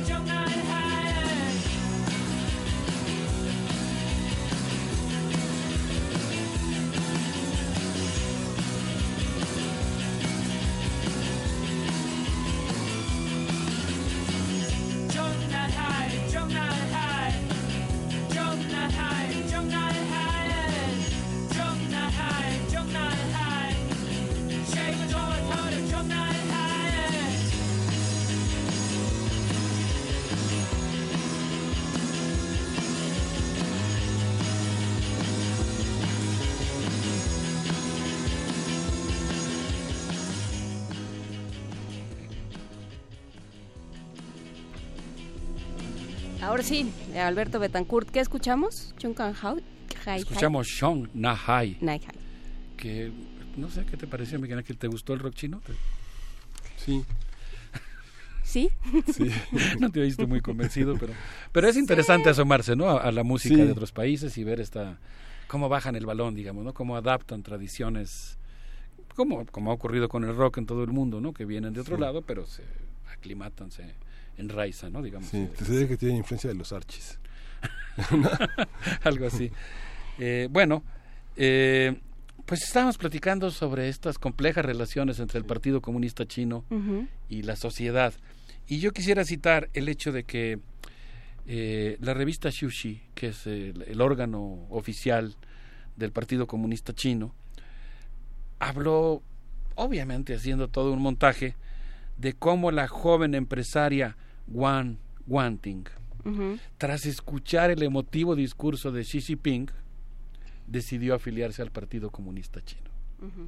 Y la nota señala que el comité del partido se ha integrado a una empresa que se llama Sina Weibo, que es el principal sitio de microblogs que actualmente se leen en China. Y me acordaba ahora que hablamos de Xiaolong Ujú. y del dragón de Shanghai, al que siempre rendimos homenaje aquí, que justamente el, el jefe Chao eh, describe ahí, el gran detective, algo que es muy interesante, cómo hay sitios independientes que se aprovechan para ventilar información y cuando se vuelven un éxito porque la gente se da cuenta que ahí hay información que no está censurada, el partido los compra, los mantiene activos como si siguieran siendo independientes Pero dando sus y noticias. ya dando sus propias noticias en tono de independientes. Bueno, pues aquí resulta que el comité del partido ha creado una célula del Partido Comunista Chino al interior de la empresa Sina Weibo. El comité, no, me imagino que muchos de los amigos que nos hacen el favor de escucharnos por Radio UNAM o vernos por TV UNAM habrán militado en algún partido de izquierda y habrán pertenecido a alguna célula en alguna facultad de nuestra universidad. Bueno, la célula de esta empresa tiene 304 integrantes. Es el 11% del total de los trabajadores que tiene esta empresa que es hoy emblemática respecto al éxito de los blogs independientes. El comité se propone orientar positivamente la opinión pública a través de la página web. Pero lo que vemos, y es donde a mí no me gustaría simplificar, obviamente pues hay un control del partido, una penetración, una intención de cooptar a los medios, de convertirlos en difusores de una línea oficial. Pero hay un juego, digamos, hay un juego en el que los militantes del partido están tratando de imponer su punto de vista y están en tensión con los otros empresarios y con los otros trabajadores que no necesariamente pertenecen al partido, algunos de los cuales pues sueñan con ser miembros del partido para volverse más influyentes y prósperos en sus negocios, es una gran contradicción, y otros pues dirán que no. Oye, Alberto, es como estos empresarios y políticos que, digamos, que reclutan periodistas desempleados y hacen periódicos este, para como que tienen ese juego de libertad de expresión y de independencia y de objetividad. Hijo, yo conozco unos casos así de, ¿Hay periódicos empresa- de- así? de empresarios. No, no sé si tanto así, porque creo que por lo menos en este caso, bueno, en el caso que yo mencionaba de Shia Long y en algunos de los casos que están mencionados en este documento oficial, son realmente iniciativas ciudadanas, son formas de protesta, Sí. son fisuras Que en la información oficial y después tratan de ser rápidamente cooptadas cabezal, este, o acalladas, sí. O sea, alguien, crea un medio, pero supongo, no sé si como en el caso de México, yo, yo tenía un amigo periodista, no voy a decir su nombre, que me decía que su editor, su editor No, lo enviaba a golpear gobernadores y le decía, oye, ese gobernador es un corrupto, man, ve, ve por él. Y allí iba, ¿no? Mi amigo a, a hacer la nota. Y después se daba cuenta que a las dos o tres semanas ya no lo mandaban a él, mandaban a otro reportero y ese reportero había dado un giro de 180 grados en y la luego a la gente de publicidad. Entonces, él se dio Con cuenta que estaba fungiendo con su buena intención y su espíritu de periodista honesto y crítico, estaba fungiendo como el golpeador del periódico que ablandaba a los gobernadores para que después ellos erogaran una fuerte suma de dinero y compraran al- la nota y entonces los empezaron a elogiar. Me imagino que a ese tipo de casos Sí, te creo- referías sí, tú. sí. No, no sé si se llega a estos niveles en este caso. Yo mencionaba más bien, vamos a pensar en este caso, debe haber otros, en, en personas opositoras espontáneas que están haciendo críticas y después tratan de ser cooptadas por la buena o por la mala. Resulta que los militantes han dejado la clandestinidad en las empresas no estatales. Yang Jie, por ejemplo, dirige el comité del partido en la sucursal de Shanghai del banco KPMG Wasen y dice que recluta jóvenes mediante carreras por la ciudad. Y además hace visitas a sitios históricos. Los empresarios, cuando deciden afiliarse al Partido Comunista Chino, deben de permanecer un buen tiempo como simpatizantes en lo que el comité del partido analiza si los admite como militantes. Eh, bueno, pues resulta que esta situación pues genera todo un sistema digamos corporativo pero con sus juegos y contrapesos en la relación entre el partido y la sociedad china. Eh, quisiera regresar un poco a esta nota que habíamos eh, mencionado antes de la revista New Left Review Sí. y en ella me encontré que dice que antes se hablaba del consenso de Washington y hoy se tendría que hablar del consenso de Pekín. Es decir, estamos ahora ante una situación en la cual el modelo chino le atañe al mundo entero. La masacre de Tiananmen, ocurrida el 4 de junio de 1989, atizó la discusión interna en China sobre la tensión entre capitalismo y socialismo. Esta tensión se resolvió un poco en el 14 Congreso del Partido, hoy estamos en el 19, van cinco congresos del partido desde entonces, cuando se apostó claramente por el mercado. Pero la gran pregunta es si, bueno, han surgido muchos Ruoshi, Shinti, muchos desfavorecidos en la sociedad china, algo que no existía en la época del igualitarismo de Mao. Y ahora pues lo que tenemos es en realidad toda una eh, situación en la cual hay estas contradicciones entre los, digamos, entre la impronta del socialismo y la nueva cara eh, capitalista. Quizá por eso Pan Wei, un colega nuestro, profesor de la Universidad de Pekín, cuando publicó su libro llamado El modelo chino, asentó que China debería ser muy cuidadosa porque hay quienes quieren derrumbar el palacio del pueblo y construir una casa blanca. Y China, dijo él, no debe seguir el camino de pensar que la modernización es la americanización. China tiene que seguir su propio modelo y nadie puede explicarse el capitalismo contemporáneo en China sin tomar como una de sus variables fundamentales los 30 años de revolución inspirados en Mao que forman parte fundamental de la explicación de lo que es la sociedad china hoy y de sus contradicciones. Es que creo que esto que apuntaba Luisa es muy interesante de cómo eh, el modelo, el modelo social, el modelo político está fincado en la economía. O sea, lo que tiene China es su fuerza de trabajo y su de- una serie de recursos naturales también, por supuesto, su enorme territorio. O sea, tiene muchos Y recursos. dinero por todos lados. Y dinero por todos lados. O sea, yo creo que en el caso de Rusia y China, esa es una parte muy interesante por la cual empezar el estudio, ¿no? Cómo, cómo se han relacionado estos, estos países que eh, de alguna manera ideológicamente le declararon la guerra al capital, cómo ahora se aprovechan de ese mismo capital para afianzarse eh, y para para darse el lujo de decir nosotros nos medimos con otros raseros. Entonces, ¿cómo, cómo se re- reacomoda el mundo en torno a ellos? No, dici- no, no repitiendo el boletín, como decías tú, sino tomándose otros trabajos, ¿no? Sí, yo, yo tomaría muy en serio lo que dices, ¿no? En realidad, pues lo que tenemos es una sociedad súper compleja a la que habría que asomarnos y se ve que va a ser toda una aventura porque hay una cultura muy antigua, muy densa, muy sofisticada, muy barroca, eh, nos va a dar para muchas notas. Por eso indigna un poco la que alguien repita un boletín y nos diga lo mismo sobre una en Sí. un lugar donde hay tanto que decir. Eh, Está padre, ¿no? Tenemos encima una tarea Lo que hermenéutica. pasa es que también lo compran, compran esos espacios, Alberto. O sea, se repite lo mismo de manera homogénea porque lo compran. Y solo son invitados los periodistas que van a, que van a trabajar de esa manera. Digamos, si uno ha cubierto, por ejemplo, cosas en países socialistas, es muy difícil salirte de la agenda, tomar un taxi, nunca encuentras un taxi. Este, ir a pie y hablar con la gente es muy difícil. No sé, digo, he tenido esa experiencia de hablar con algunas personas fuera del, fuera del tema y al principio acceden y después ya no acceden. Porque evidentemente tus conversaciones están auditadas, tus tránsitos en el país están vigilados.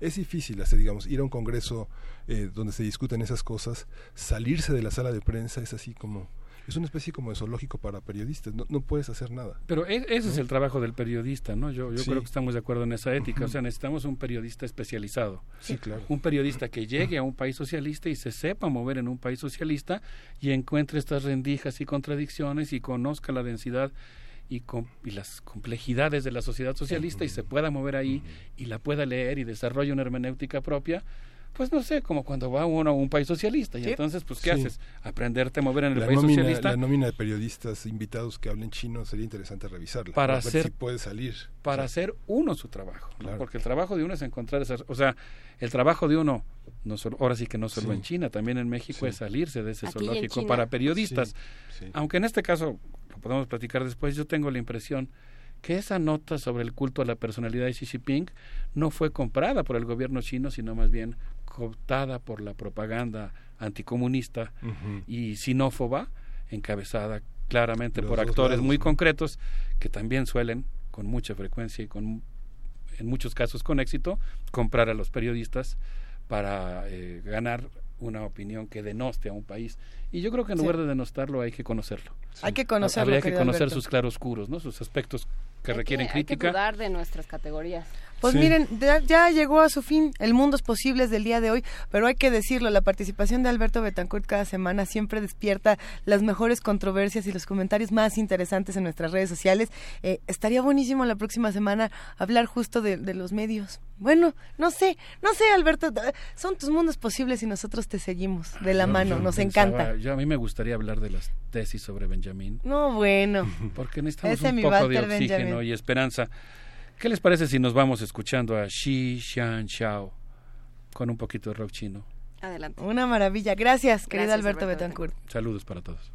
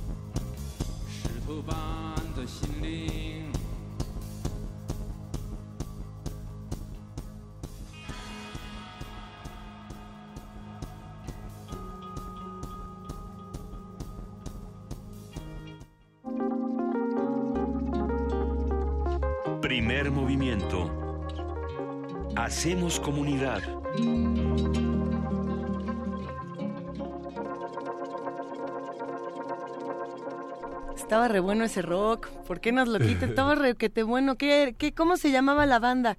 A ver si nos lo pueden repetir, porque el doctor Alberto Betancourt ya se fue, entonces no nos lo puede, no nos lo puedes chismear, pero era como Shi. Pero el pobre Shang- Uriel está busque y busque. Shi Shao, Shi Shan Show. Ah, ok, bueno, ahorita lo volvemos a buscar porque seguro lo pronuncié como no se tiene que pronunciar. Pues es que nuestro mandarín anda un poco Shi, perdido. Shi Tian Shao. Shi Tian Shi Tian Shao. Es la, es la recomendación. Exactamente, esa es la recomendación para todos los que nos están escuchando y para todos los que nos ven a través de TV UNAM. Les agradecemos mucho por estos, por estos comentarios que nos dejan en arroba P Movimiento.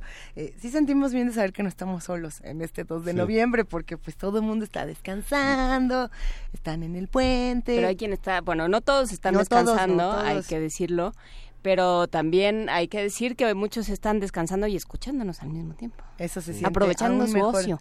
Pero vamos a escuchar música de Ricardo Peláez. Vamos a escuchar Fatu Yo de Ture Kunda, una canción que Ricardo Peláez encuentra eh, perfecta para mostrar la alegría y el baile para niños de Ture Kunda, uno de los grupos más importantes de la música de Senegal. Venga, vamos Adelante. a escucharla y seguimos aquí.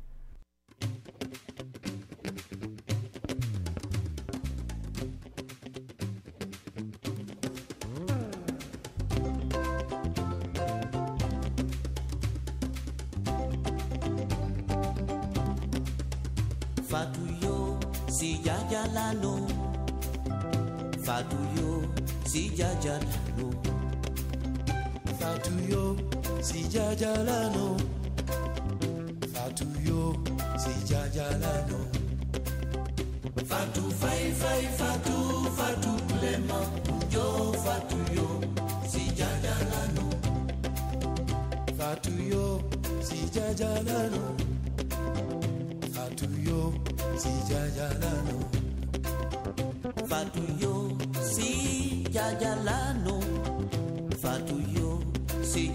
lalo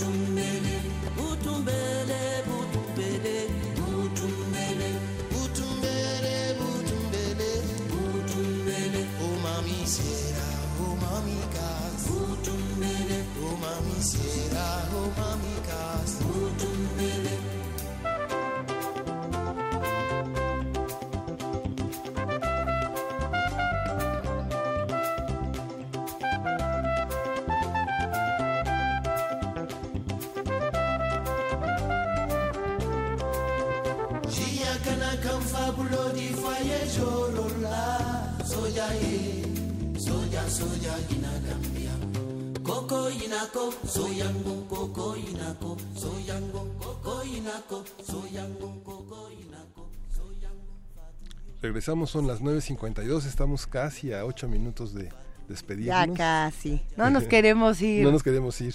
Había, había recomendaciones, nos estuvieron mandando por ahí muchas calaveritas, nos estuvieron mandando. De hecho, hay una de Mayra Elizondo, a ver la si la podemos ¿Sí? leer. Que la, la compartimos, querida Ay, Juana Inés, ya porque a mí me había gustado mucho la de Mayra Elizondo, que nos la acaba de mandar, y hasta tenía incluida su calaverita. Que dice aquí primer movimiento. movimiento. A ver, ¿qué dice la de Mayra Elizondo? Estaba la muerte un día acostada en su aposento, oyendo en su radiecito feliz primer movimiento. Con emoción la calaca, la gran fan, se declaraba de Luisa, Miguel y Juana, a quienes ella adoraba. De pronto se sorprendió, pues en el radio avisaron que a la tele migrarían su programa Bien Amado. Como en una cita ciegas tuvo miedo del encuentro. ¿Y si se decepcionara? ¿Y si el amor terminara? Aparecieron las caras, comenzó la interacción, el amor surgió más fuerte, en vivo y a todo color. No solo los escuchaba, ahora también los veía y ya muy segura estaba de que ellos le sonreían. Por radio y televisión ya la parca comprendía, primer movimiento ahora, el mundo le mostraría. Los tiene la muerte a todos con ella en el camposanto, metidos en una caja que llaman pantalla plana. La televisión como ataúd es una figura No, muy salvaje, pero muy interesante. McLuhan estaría feliz de la vida. Gracias a Mayra Elizondo, le mandamos un abrazo muy grande. Oigan, yo que yo quería ver si podíamos hacer una invitación aquí Adelante. en la o sea, si podíamos invitar a un integrante de primer movimiento a que se venga un momento a la cabina a contarnos que mañana, mañana nada más y nada menos que Calme Cali cumple un año de transmisión. Eh, sí, Calme Cali es esta serie que se dedica nada más y nada menos que a darle voz y cuerpo a todas las comunidades de nuestro país, a todos los pueblos originarios, desde un punto de vista completamente distinto al que estamos acostumbrados. Eh, Vania Nuche se ha encargado de la conducción de este programa de manera maravillosa durante un añote. Eh, Paco Ángeles ha estado en la producción, ambos son familia de primer movimiento y aquí están todos los días. Y no estaría mal que vinieran, además de verme la cara y decir, ay, sí, gracias, que vinieran a contarnos un momento, tenemos un par de minutos, para platicar justamente de lo que Calmecali ha significado para Radio UNAM. Era un programa desde mi punto de vista urgente que la UNAM no tenía y que y que además pues aquí en primer movimiento también se pudo se pudieron gestar muchas cosas al respecto no con con el programa de la interculturalidad con Juan Sí. Mario Pérez y con todos estos seres que le entraron. Hola, Vania, anoche. Hola. ¿Qué tal que te saqué así de tu Sí, silla dime. nomás para que platicaras con nosotros? Pero me da mucha emoción platicarles. Muchas felicidades, Estamos querida Vania muy Noche. contentos. Muchas gracias, muchas gracias a todos, a todo Radio UNAM, a todos los que han sido parte de este esfuerzo que ha durado más de un año, porque obviamente hubo preproducción, etcétera. Así es. Y bueno, anunciándoles que pr- propi- eh, próximamente vamos a tener una sorpresa porque Eh, la próxima semana nos vamos para Chiapas y vamos a recope- eh, recopilar información, vamos a entrevistar a hablantes en sus propias regiones, Eso. entonces estamos muy emocionados por ello. ¿Cuál ha sido tu experiencia favorita de todo esto, querida Vania Nuche? He tenido muchas experiencias. Creo que todas, cada entrevista tiene algo valioso, cada entrevista tiene algo que aportar, algo nutritivo. Recientemente hablamos con Irma Pineda, que nos habló mucho sobre la labor de las, eh, de las mujeres, de la visión femenina en, en las regiones, en las culturas originarias. Creo que esto tiene mucho valor, pero hemos tenido, bueno, biólogos, eh, ingenieros físicos, entonces ha estado muy nutrido Calmecali. No solamente hablamos de la lengua y las culturas, las tradiciones que eh, son más conocidas, sino también de otras de otras profesiones que tienen los propios hablantes y eso es muy valioso y nos llena de mucho orgullo. Estoy muy emocionada. ¡Ah, qué maravilla! Hay que decir que Calmecali se hace también con el apoyo del Programa Universitario para el Estudio, para el estudio sobre Programa la- Universitario de Estudios de la Diversidad Cultural y la Interculturalidad de la UNAM. El Eh. Es que hay que decir que le cambian de nombre cada El 10 minutos, Puiquitixi. entonces es complicado. El PUIC de la UNAM, búsquenlo así. Y este también estamos ahorita con, con bueno, este viaje que vamos a hacer con para Chiapas es con la red de patrimonio biocultural eh, del CONACIT, entonces, bueno, ahí hay una una un apoyo sí. extra, pero pero bueno, es un apoyo de muchas personas, de muchos esfuerzos ajenos y de la UNAM, sobre todo, ¿no? Y es Muchas el registro, es el registro de toda una experiencia con la Sí. que, con la que no hay, no hay, no hay en Europa, digamos que tenemos a los grandes, grandes intelectuales que vienen del árabe, que vienen de lenguas eh, indies, eh, que vienen de muchos, muchos territorios, del japonés, del chino. Ajá. Y esto que dice Vani es muy importante porque en México hay muchos programas donde nuestros hablantes de las lenguas indígenas tienen la oportunidad de regresar a sus países, muchas a sus lugares, de- Ujú. a sus países, a sus lugares Sí, de sí, de donde se origen. habla la lengua, universidades que, que los concursos para las plazas el requisito es hablar la lengua, ¿no? el otomí, el náhuatl, el zapoteco, el mixteco, y eso es una vanguardia en el mundo. ¿no? Y la labor que hacen todos ellos de traducción, justo porque hace falta, ¿no? Esa, esa parte en muchos rubros del país, en, sobre todo en cuestiones legales y médicas, que no hay esa traducción en el castellano, pues ellos hacen una labor valiosa de traducción. Y otra importante de que las lenguas no se pierdan, ¿no? que también, este, por ejemplo, lo platicamos cada- con Cindy Pérez Ramírez cada vez que hablamos con ella, como ella nunca aprendió zapoteco. Su es. madre habla zapoteco, ella nunca lo aprendió y son son lenguas que se han ido perdiendo y que y que han con esto se les empieza a dar visibilidad y se empieza a, a ganar terrenos de diferentes tipos. Ayer hablábamos aquí con Emilio Álvarez y Casa y él decía cómo es posible que no tengamos en cada uno de los estados un representante de los pueblos indígenas, que no nos Así es.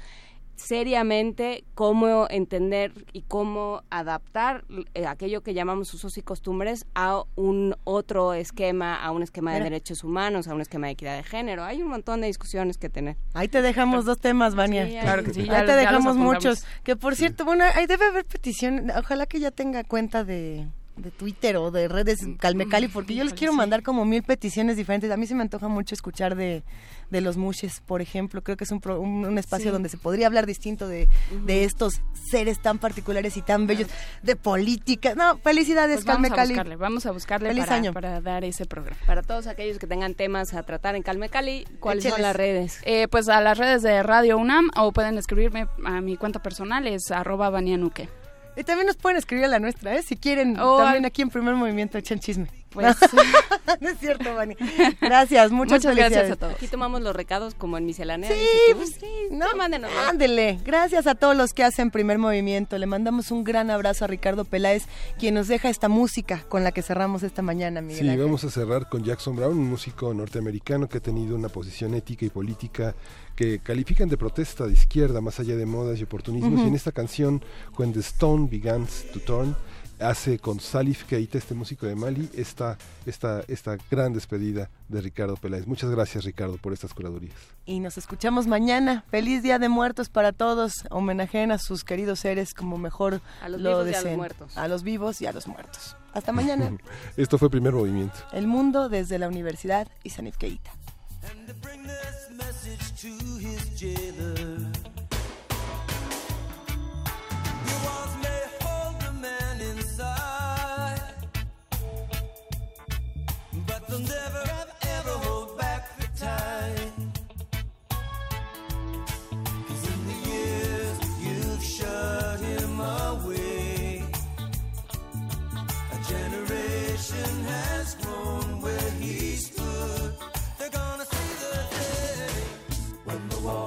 begun to crumble, when the laws have begun to burn, when the wind is singing freedom, when the stone begins to turn.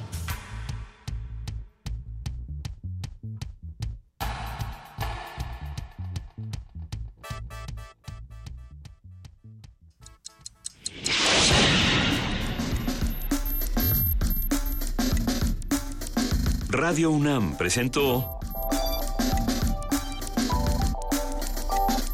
Primer movimiento. El mundo desde la universidad.